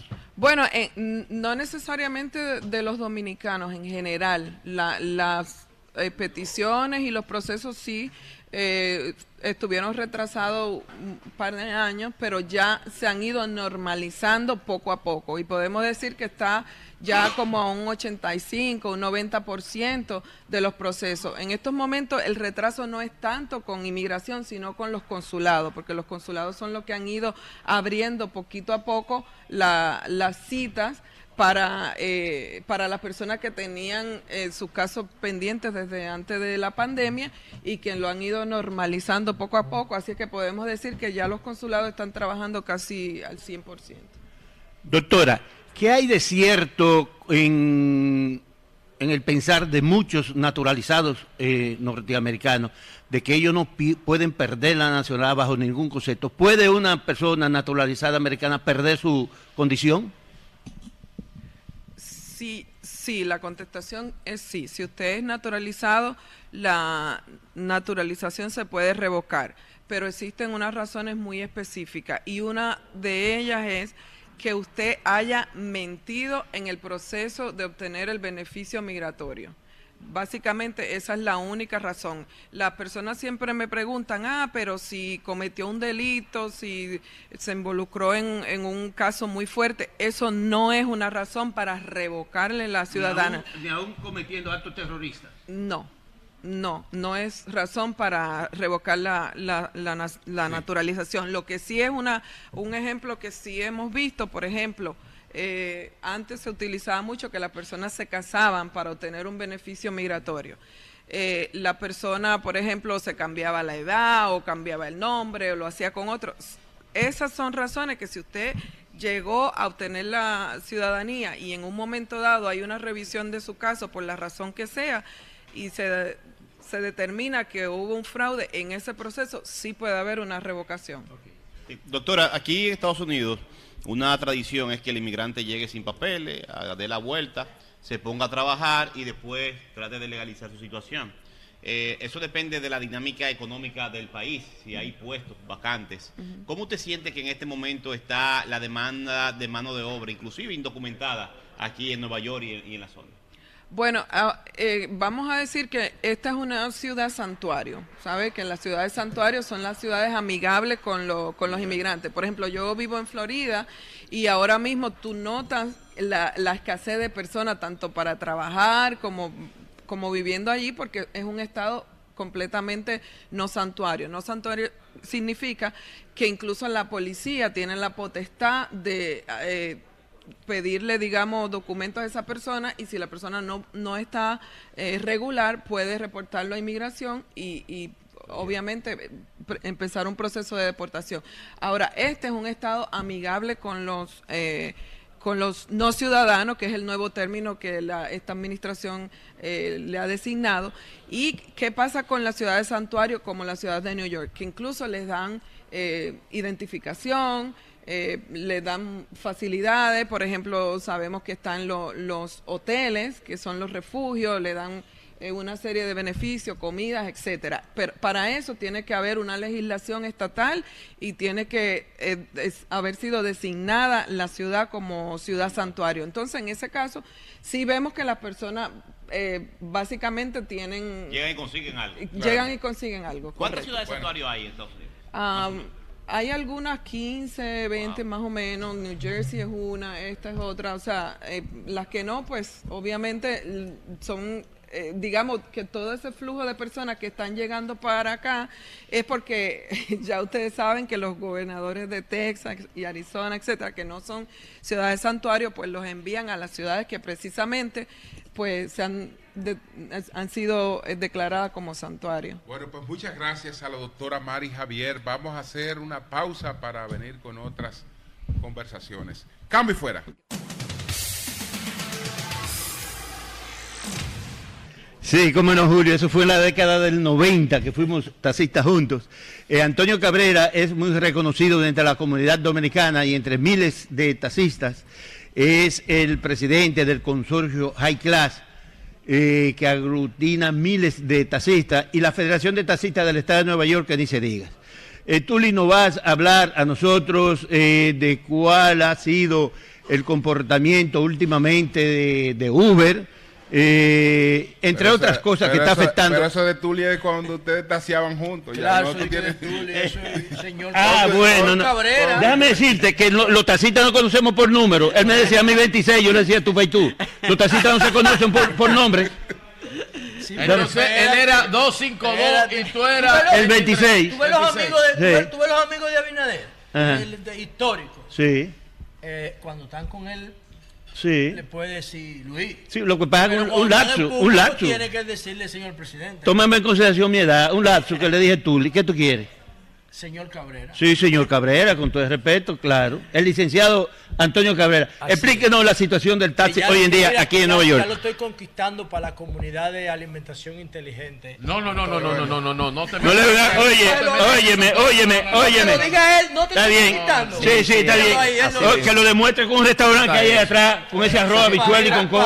Que mira, mira, eh, eh, eh, se salió de esa trampa, mira allí, se salió ella, se salió de la trampa de la alimentación inteligente. Virgilio, la pasión que le pone a todo la luz, que a veces lo pone en una posición extremista, no le resta validez a sus Pero yo argumentos. nunca he dicho eso de mi compañero y hermano. David. en el enfoque, Bueno, pero lo vamos a arreglar. Vámonos entonces con Antonio Cabrera. Adelante. Bueno, sí. primeramente, como siempre, agradecido extraordinariamente por la presencia de, de ustedes. Como dijo Julio Martínez Pozo una vez, que este lugar no es nuestro, sino nosotros se lo cuidamos cada vez que ustedes vienen. Así mismo Muchas es. gracias, líder. Así es. Así es que, como siempre, un agradecimiento especial. Y mira, y quiero aprovechar la oportunidad, antes que nada, darle también un saludo especial. ¿Tú sabes quién? A la administración de las empresas y clase, especialmente a nuestros seguidores de ustedes, que son 100% como José Miguel Rodríguez, el Contralor, así como también Julián Estrella, nuestro vicepresidente. Siempre, siempre un seguimiento extraordinario a ustedes. Cuando yo no me, yo no me, me pierdo el programa, ellos me dicen, ¿viste lo que pasó el sol de la mañana? Y eso es una cosa extraordinaria. También a María Elena. que por primera vez viene aquí a nuestro estudio, Gracias. a nuestro centro y bienvenida sea. Mira, es una problemática extrema con relación a lo que me dice Ramón Merced de la industria del taxi. ¿Por qué? Porque después de que se cerraron las aplicaciones para que un taxista pueda adquirir un carro eh, de taxi, con placa de taxi, ha venido una situación extremadamente alarmante aquí en la ciudad de Nueva York, en donde más de 30 mil taxistas eh, tuvieron que entregar la tablilla en la pandemia porque pensaban que no volvían más a trabajar taxi.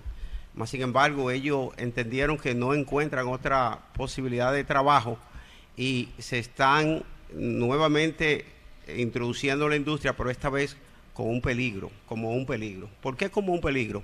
Porque vienen con placas privadas, en ocasiones hasta placa temporaria, y lo hacen de una manera ilegal totalmente, totalmente. Y esto ha, ha- ha despertado una alarma en el sentido de que no tienen las coberturas. En los- Perdón, en Antonio, los ¿cómo lo hacen? Porque yo recuerdo que una vez nosotros estábamos, eh, habíamos salido de un restaurante, íbamos caminando hacia el hotel y se estaba haciendo un poquito lejos, empezó a llover, yo no sé, andábamos el grupo y nosotros le hicimos señal a un taxi de los negros Sí.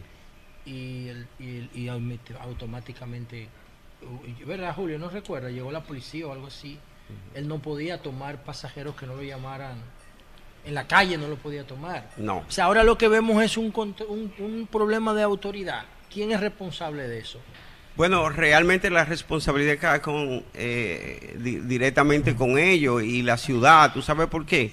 Porque ya ellos no han abierto nuevamente las tablillas y sobre todo como lo hemos pedido y le estamos pidiendo al alcalde y él está en la disposición a lo mejor de colaborar, comenzó dando 2.500 tablillas, pero Anual. el déficit no, una sola vez. Ah, una El sola déficit, el déficit que está ocurriendo hoy en día es de 30 mil, más de 30 mil. Pero tú me dijiste que en la pandemia se, de- se devolvieron decenas de miles de tablillas. 30 mil se devolvieron. Entonces, esos taxistas volvieron nuevamente. Los que quedaron bien, los que quedaron vivos y los que no tienen otra oportunidad de trabajo. Entonces, entiende de que esa es la única. Se debe devolver forma. esas tablillas. Se deben devolver eso. Eso es nuestro pedido y sobre todo a Idani, que tiene que ver bastante Idani, el Departamento de nuestro, Transportación. Y, ¿Eso lo y decide esto. Idani?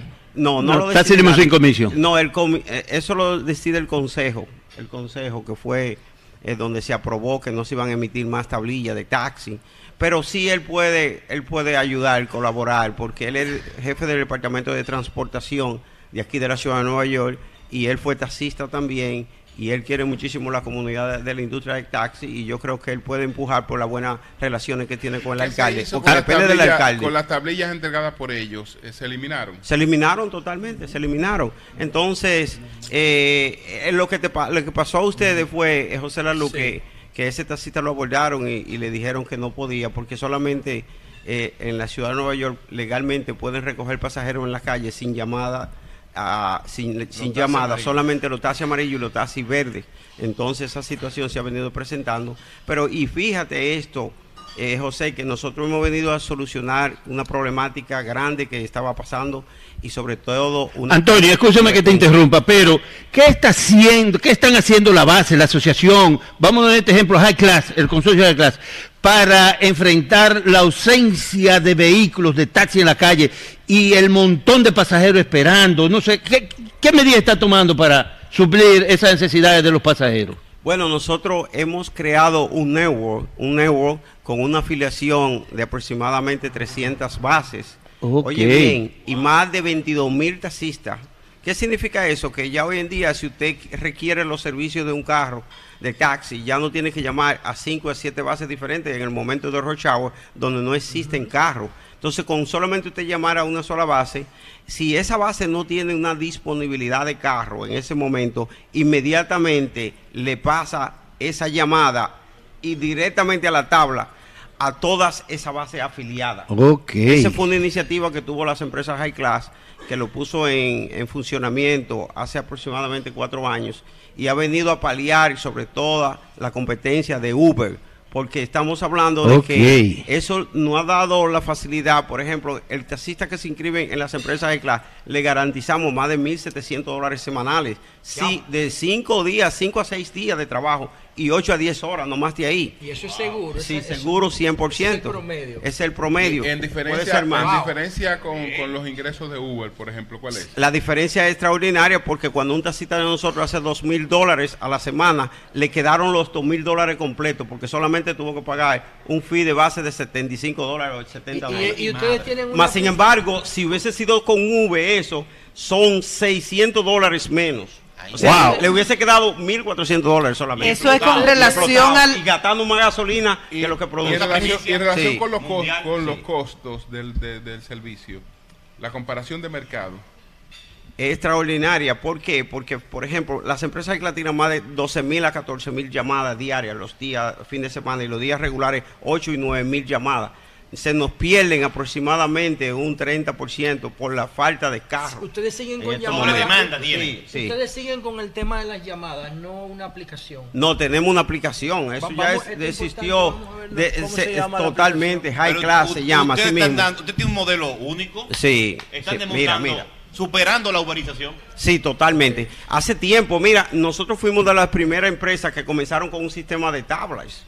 La aplicación, desde luego, no fue que vino, pero estamos hablando de que, mira, a- tú abres la aplicación de High Class, así mismo se llama, y la diferencia de esto es que tú puedes pagar con tarjeta de crédito, pero si la persona no tiene accesibilidad a una tarjeta de crédito, entonces pueden pagar en efectivo Pero tú también. te Una Y también le dice pregunta. cuánto le va a cobrar el viaje. Ya nada más. de los- Y oye, oye, lo más bonito del caso. Trabajan menos. Sí, y oye Jonathan, una de las cosas más importantes es, ¿tú sabes qué?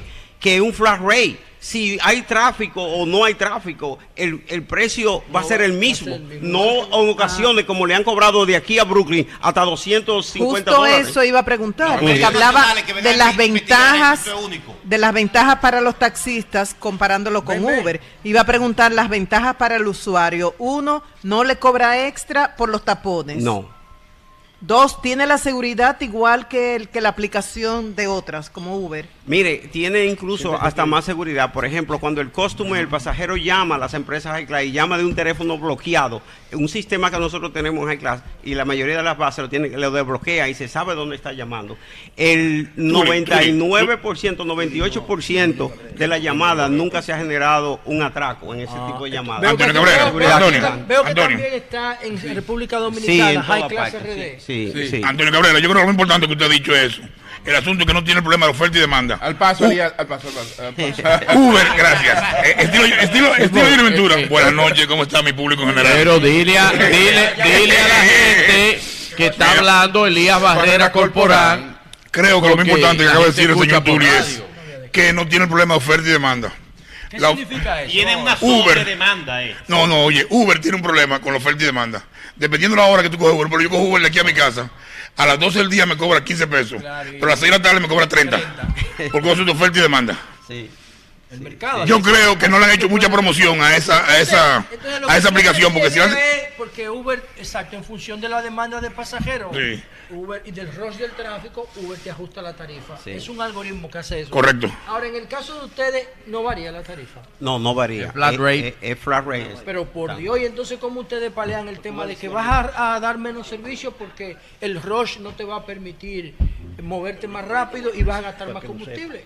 ¿Cómo ustedes, cómo, porque, cómo ustedes compensan eso, no? ¿Tú sabes cuál es la diferencia de esto? Es que las empresas de este género, la Livery, vino con la finalidad de ayudar a la comunidad. Entonces, si tú tienes un presupu- presupuesto semanal de tanto en transporte, porque usa los servicios de carro todos los días, yo entiendo que no, porque una situación, que hay una nevadita, que hay un tráfico, yo no entiendo que no te debemos sacar de ese presupuesto que tú tienes, cobrándote el doble, en donde si tú tienes transportación para cinco días, entonces nada más va a tener, poderte cubrir dos días o tres días. Entonces, eso es una eh, justicia para los usuarios, que Y- son y los el- principales, y el- que nos han mantenido por más de 50 Y años. el tema de la, La luz, la ¿qué dicen las aplicación, estadísticas? ¿cómo es? Porque aparecen varias. Se llama High Class. Class, Car Service. Está en modo Sí, ya lo global lo y está también en versión para RD que se llama Sí, High Class sí, RD. sí. ¿Funciona bien allá? ¿Cuántas Sí. unidades tiene disponibles? Allá, aproximada- allá, eh, allá aproximadamente hay como 300 y pico de, de, unidad- unidades. de unidades ya. sí. Interesante eso.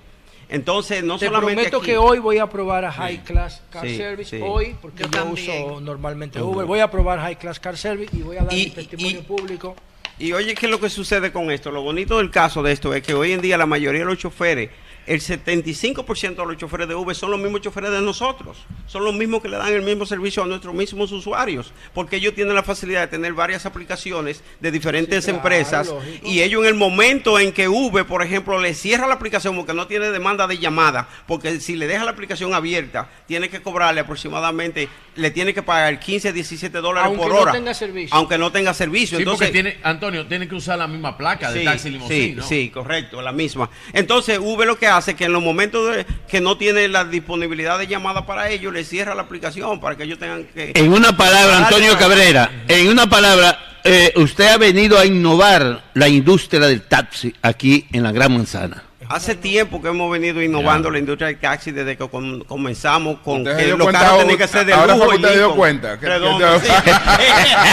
Está buena esa. Los dominicanos en Nueva York han superado el modelo de la uberización en el No, no, transporte. muchacho, Sí, cuidado, sí. no bueno, La urbanización no es eso. Tú estás, Esa es la uberización. La Bueno, uberización. Dice señores, gracias. Este cree que, Gracias. cree que la urbanización es Uber. Gracias. Es una forma pop de decirlo. Es lo que te digo. Gracias. Dile a Julio que te diga lo que es la, la, la economía, economía colab- que precariza. Hermano, la economía colaborativa es un nuevo modo de Ese es producción. un, ese es un término publicitario. Anda el diablo. Ve a España, vete.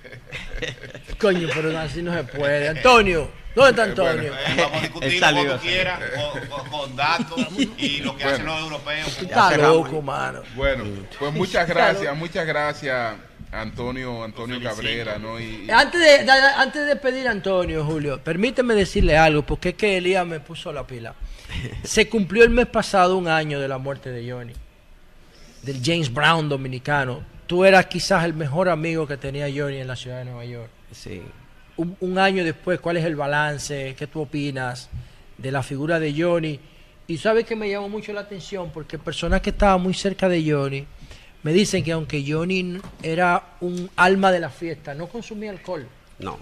Coño, pero yo estoy viendo un romo con su nombre. ¿Tú Ah, crees que Johnny se sentiría cómodo de que un romo llevara su nombre? pero ¿y por Una forma de todo el mundo beberlo y recordarlo. Eso está bien, está bien, es para recordarlo. Yo, yo no quisiera que a ¿Y mí me pongan no? la marca de ¿Y un romo. Para recordarte lo bueno que fue. Le damos un trago por su, por su memoria. Está bien, ¿eh? Muy buena pregunta. Yo le estoy preguntando. Él vendía fiesta, no romo. Fiesta, Él no Ah, fiesta leche que tú vas a ver. Él no se Va va a hacer. Yo creo. Johnny, era un vendedor de ron y un vendedor de cerveza, eso es lo que él era. Claro. ¿Y qué, y qué es lo que tú.? y qué- la, En la la industria que- don Julio. la industria que él movía, ¿cuál era? Don- la del ron cerveza. Él no tomaba alcohol. No Pero debemos hablar más no del romo. Él no tomaba alcohol. No debemos hablar no- más del ron. Eso no importa, eso no importa. No. Tú quieres que legalicen el cannabis. Que no es que yo no estoy hablando de eso. Yo soy, es que yo ni él no consumía alcohol. Pero eso no importa. Entonces ahora yo estoy viendo en el supermercado Era un que de la fiesta, Déjame decirte. Déjame decirte. Bueno, Bueno, yo creo que como siempre se ha dicho que el alcohol representa la alegría, la alegría.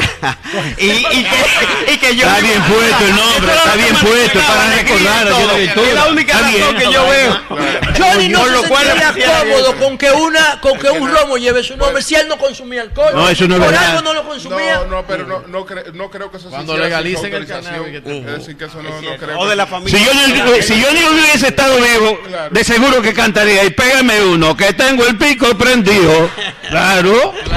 Haciendo el honor Claro. a la alegría. A, a- a- a- no, pero ven acá. Síguete metiendo con la comida, pero no te metas con el robo.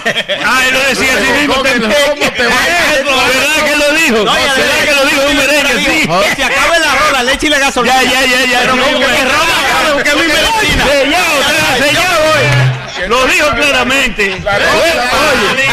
Oye, no te metas con el. Es cierto eso, gracias por acordar. Eso fue un chilora. Porque, porque ese- Y él lo cantó. Un. Y él lo cantó. Y él lo cantó. ¡Qué cierre de Cabrera! Luis Ligó, Sí. amigo, amigo. Déjame presentarlo. Sea, pre- preséntalo.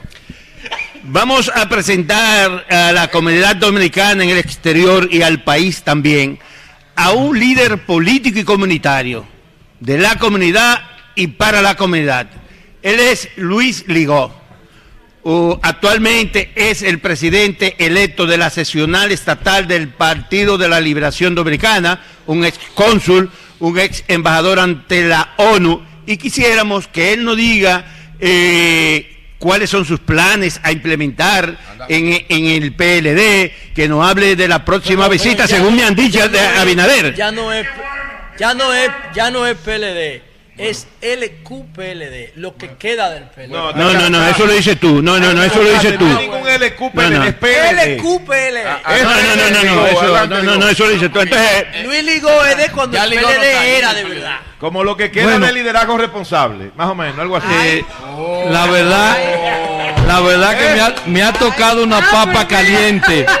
Mira aquí que sale en defensa del PLD. Palabras Adelante, Me- adelante, Ligó. ¿Viste que es me-? José, me ha tocado una papa caliente porque ustedes no se puede competir con la comida y el romo en nuestro Oye, en- me entre los dañaron la dominicanos. fruta, tú estás borracho. Esto tú estás Ligó. borracho desde que yo mencioné el romo.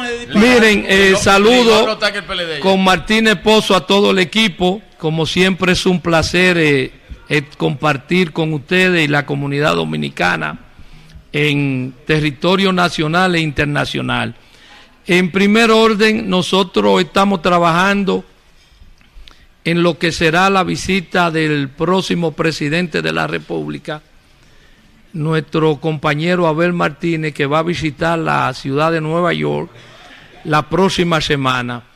En virtud de eso, estamos trabajando en la parte organizativa con el compañero coordinador de campaña, el compañero Miguel Suriel, y naturalmente el partido está envuelto en todo lo que eh, se está programando y se está agendando ¿Qué va a para hacer? esa visita. ¿Qué va a hacer? Más o menos, ¿cuál es la agenda?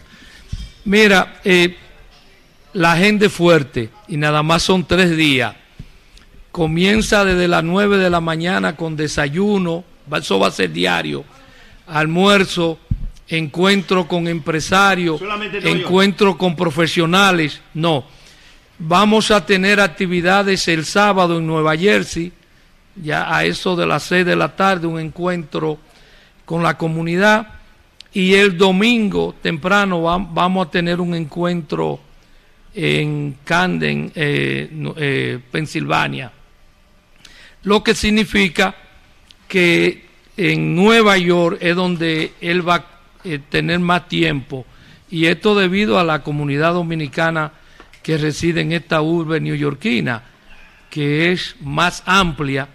Entonces diferentes sectores se han, se han acercado al partido y hemos estado organizando esos encuentros, encuentros con la juventud, encuentros con profesionales, eh, empresarios y todos los sectores que hacen vida en la ciudad de Nueva York. Eh, además de eso, vamos a tener una actividad para cerrar la, la visita de él en un parque el día domingo, ya finalizando la tarde, pasada las 3 de la tarde, y va a estar compartiendo con todo el mundo. Incluso nos ha pedido que quiere jugar su, su juego de dominó. Entonces, es la, la- a ver, mago. es la innovación en esta coyuntura política. Y la gente lo ha estado asumiendo de una forma extraordinaria en el caso de Nueva York. Y él vino como precandidato, ahora va a visitarnos como candidato ya del partido. Sí, digo, este, vista la descripción que tú has dado, eh, establecemos que tendrá contacto a ver con miles de dominicanos.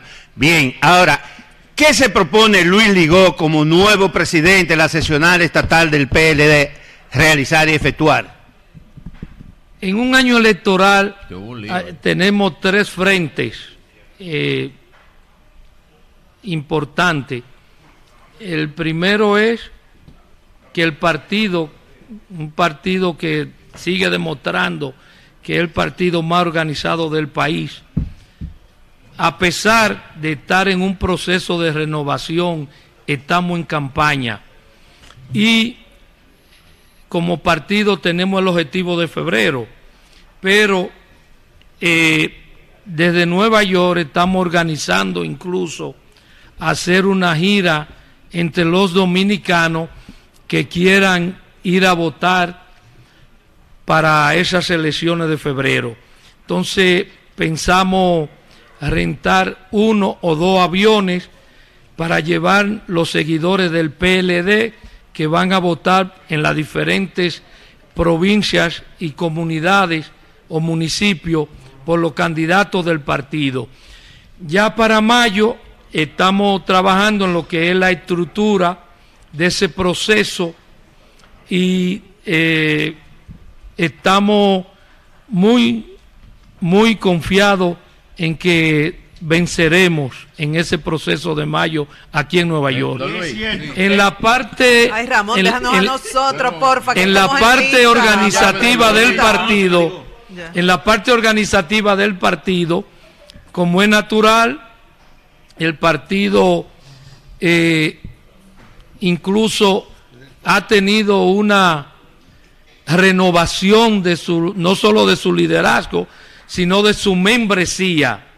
Acabamos de formalizar un nuevo padrón electoral, eh, perdón, no electoral, sino un padrón interno y estamos contentos del crecimiento que tiene el partido. Una presencia de jóvenes, una presencia de mujeres mayoritariamente y eh, la respuesta que tenemos de la comunidad ha sido muy positiva. Bien, como ex embajador dominicano ante la ONU, tendremos la posibilidad en esta ocasión que nos escuche la comunidad internacional, expectativas ante el discurso de hoy a las 3 del presidente Abinader, luego de lo que dijo ayer el presidente Biden, luego del encuentro con el presidente de Kenia. La posición del partido ha sido fijada en una situación donde esté en juego el país, donde esté en juego la nacionalidad y el patriotismo de los dominicanos, nosotros estamos ahí.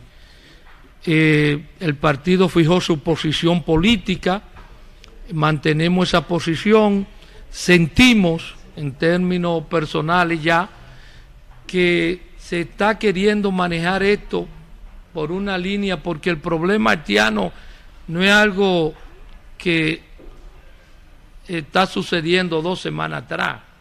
Cuando yo llegué a las Naciones Unidas en el 96, me di cuenta que uno de los grandes retos que iba a tener el país iba, eh, eh, iba a ser lidiar con esa situación. Ya en otras ocasiones, eh, tanto los presidentes del PLD como el actual presidente han fijado posición en ese sentido.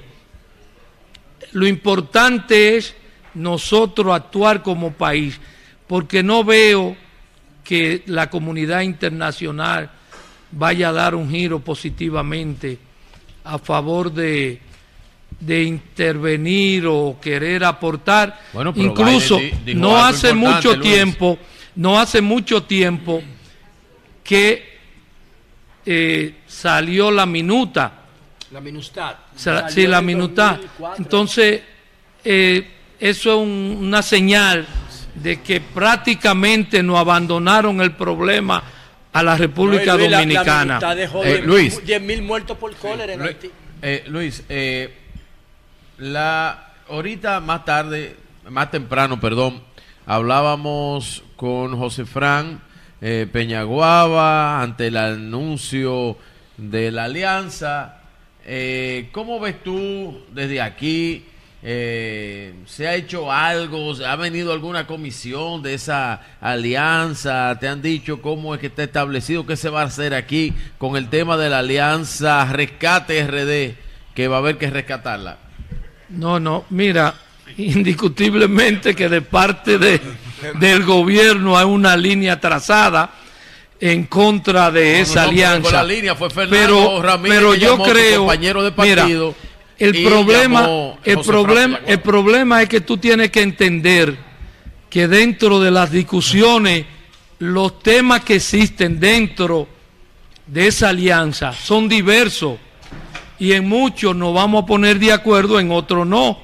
Pero yo creo que existe la voluntad y lo más importante de esta alianza es la parte que no se ve. Como decía el profesor Juan Bosch.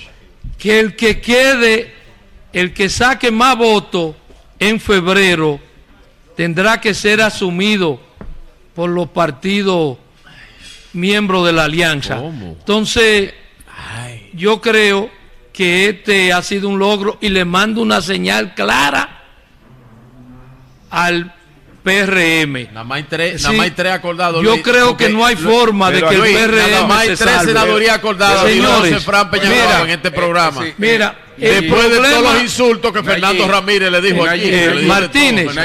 yo quiero decir algo. El problema no es la alianza, es que el gobierno no ha sabido administrar, no ha sabido enfrentar los problemas nacionales.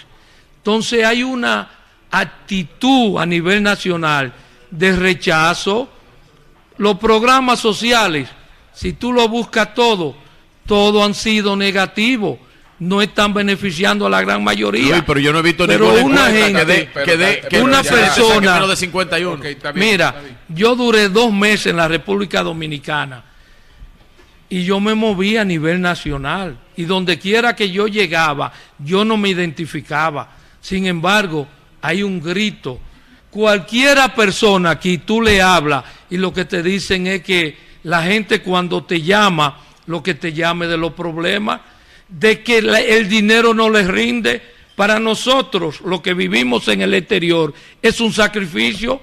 ¿Por qué? Porque tenemos que doblar la cantidad o aumentar la cantidad que le, enviamos a nuestra gente allá. Entonces, nosotros también estamos sintiendo la crisis y es que los, eh, el aumento de los precios se ha disparado de una forma discriminada. Sí, a- más que eh, una pregunta a don Luis Ligo, es reconocer ese, ese gran trabajo que él viene realizando aquí para la candidatura presidencial de Abel Martínez y como él ha dicho, estará aquí la próxima semana con una serie de actividades. Don Julio, yo quisiera, porque yo recibí una información, yo recibí una información, pero como yo no soy del patio, yo no soy local como, como el amigo Virgilio aquí, Si fuera yo me quedo. de algunas situaciones con el diputado Ultramar en el PRM. Parece que todavía la cosa no está muy clara, pero Ramón Mercedes, que es parte de este staff del Sol de la Mañana Bueno, y Cirilo- que es del patio, no no, no, no, ¿eh? Por asunto de tiempo, yo iba a hacer un gran análisis y posición de eso y lo dejé para mañana. Ok, pero a Cirilo no lo Ah, pueden bueno. desmontar. Lo quieren desmontar. Lo quieren Ah, desmontar. bueno. Y voy a explicar cómo. Bueno. Cirilo está adentro, tiene votación. pa. Luis, gracias, gracias. Carmona, ¿qué, es lo que Gracias va- a ustedes. ¿qué es lo que va a hacer la Reserva Gracias, Federal. Carmona? Adelante. Sí, buenos días a todos. Sí. Hoy la Reserva Federal va a lastimar de nuevo los bolsillos de los ciudadanos en Estados Unidos. Va a ser un anuncio de aumento de, pre- de los préstamos y otras otras medidas sobre la, la- la economía norteamericana. Vamos a ver, el- vamos a esperar a- hoy el anuncio que van a hacer. Eh, ¿Sabe algo de sabe, sabe algo de esto, Luis? ¿Cuál es, cuál es el, el palo que se espera? Gracias, bueno, Carmona. eh, no sé de los números, pero sí extraoficialmente se ha estado comentando de que esta semana va a salir ese anuncio. Y eh, me sorprende, esto va a ser algo que nos va a afectar a nosotros indirectamente. Eh, pero además, y cuando digo indirectamente porque me refiero al país, pero a, de- a nosotros, los que residimos eh, aquí en los Estados Unidos, eso va a ser eh, doloroso y va a ser un, un paso negativo para el que vaya a ser candidato del Partido Demócrata. Ok. Claro, eso va a afectar indiscutiblemente. Sí. Bueno, pues gracias, Luis. Ramón, adelante, para antes de irnos. Bueno, solamente para dar un mensaje, porque mi reporte se quedará para mañana, etcétera, etcétera. Sí. Lamento, lamento muchísimo no poder asisti- haber asistido al encuentro del presidente Luis Abinader que dio la semanal. A la semanal. ¿Y por qué? A la semanal. Eh, mi amigo Daniel Archiva me mandó a invitar. Con muchísimo gusto le dije que sí, que iba a asistir y cogí para allá. Me mandaron la dirección, parte de la logística, al 144 de la sexta avenida, dos esquinas antes de Chinatown. Y era en el Hotel Hilton que está en el 1340 y pico, eh, eh, en la sexta avenida. Con un bajo aguacero, los vehículos eh, bombe a bombe, no pude asistir. me mandaron a uno para allá. Oye, dos esquinas de Chinatown. el comunicador Incre- increíble. ¿Qué fue lo que pasó, Elías? Elías, tú tuviste que... No yo lo lamento, lo lamento en el alma, no haber asistido. Elías, Lamento que mi amigo y hermano Ramón Mercedes. Tú fuiste a calmarte la logística aquí, No, no, Elías. lamento que mi amigo Ramón Mercedes no estuviera ahí. Porque es el periodista más agresivo que tiene la ciudad de Nueva York. No, no, no, tanto así, realista. No, tú eres, no, tú eres más agresivo. Porque tú me das mucho. Agresivo no, eficiente. eficiente, no, no. El real, realmente, Ramón es el periodista más investigativo que tiene la ciudad de Nueva York ahora, hoy en día. Sí. Aprendiendo la gente eso de la mañana, pues tú crees que es así. He aprendido mucho. Entonces, mira, lo que pasó parece que fue un error. Parece que el amigo Chala no supo copiar bien la invitación. Y en vez de 144 TH, que era el hotel, se le quitó el 144 solo y lo mandó a ellos para el sitio. Muchos, muchos periodistas nos perdimos. Para allá, para Chinatown nos mandaron. Y ya no había un aguacero que estaba cayendo, los vehículos bombe a bombe. ¿Quién fue que lo hizo? ¿Fue Erasmo? No sé quién me llegó a esa dirección, imagínate tú. Traten bien a, No lo copió bien, no lo copió bien Chala. A Ramón Y Archiva me dijo, vaya, ve, yo le dije, sí, sí, voy. Virgilio, ¿usted qué tiene para decir para esa cosa? Bueno, yo. Mandaron los periodistas para otra dirección. Para Chinatown, nos mandaron para Chinatown.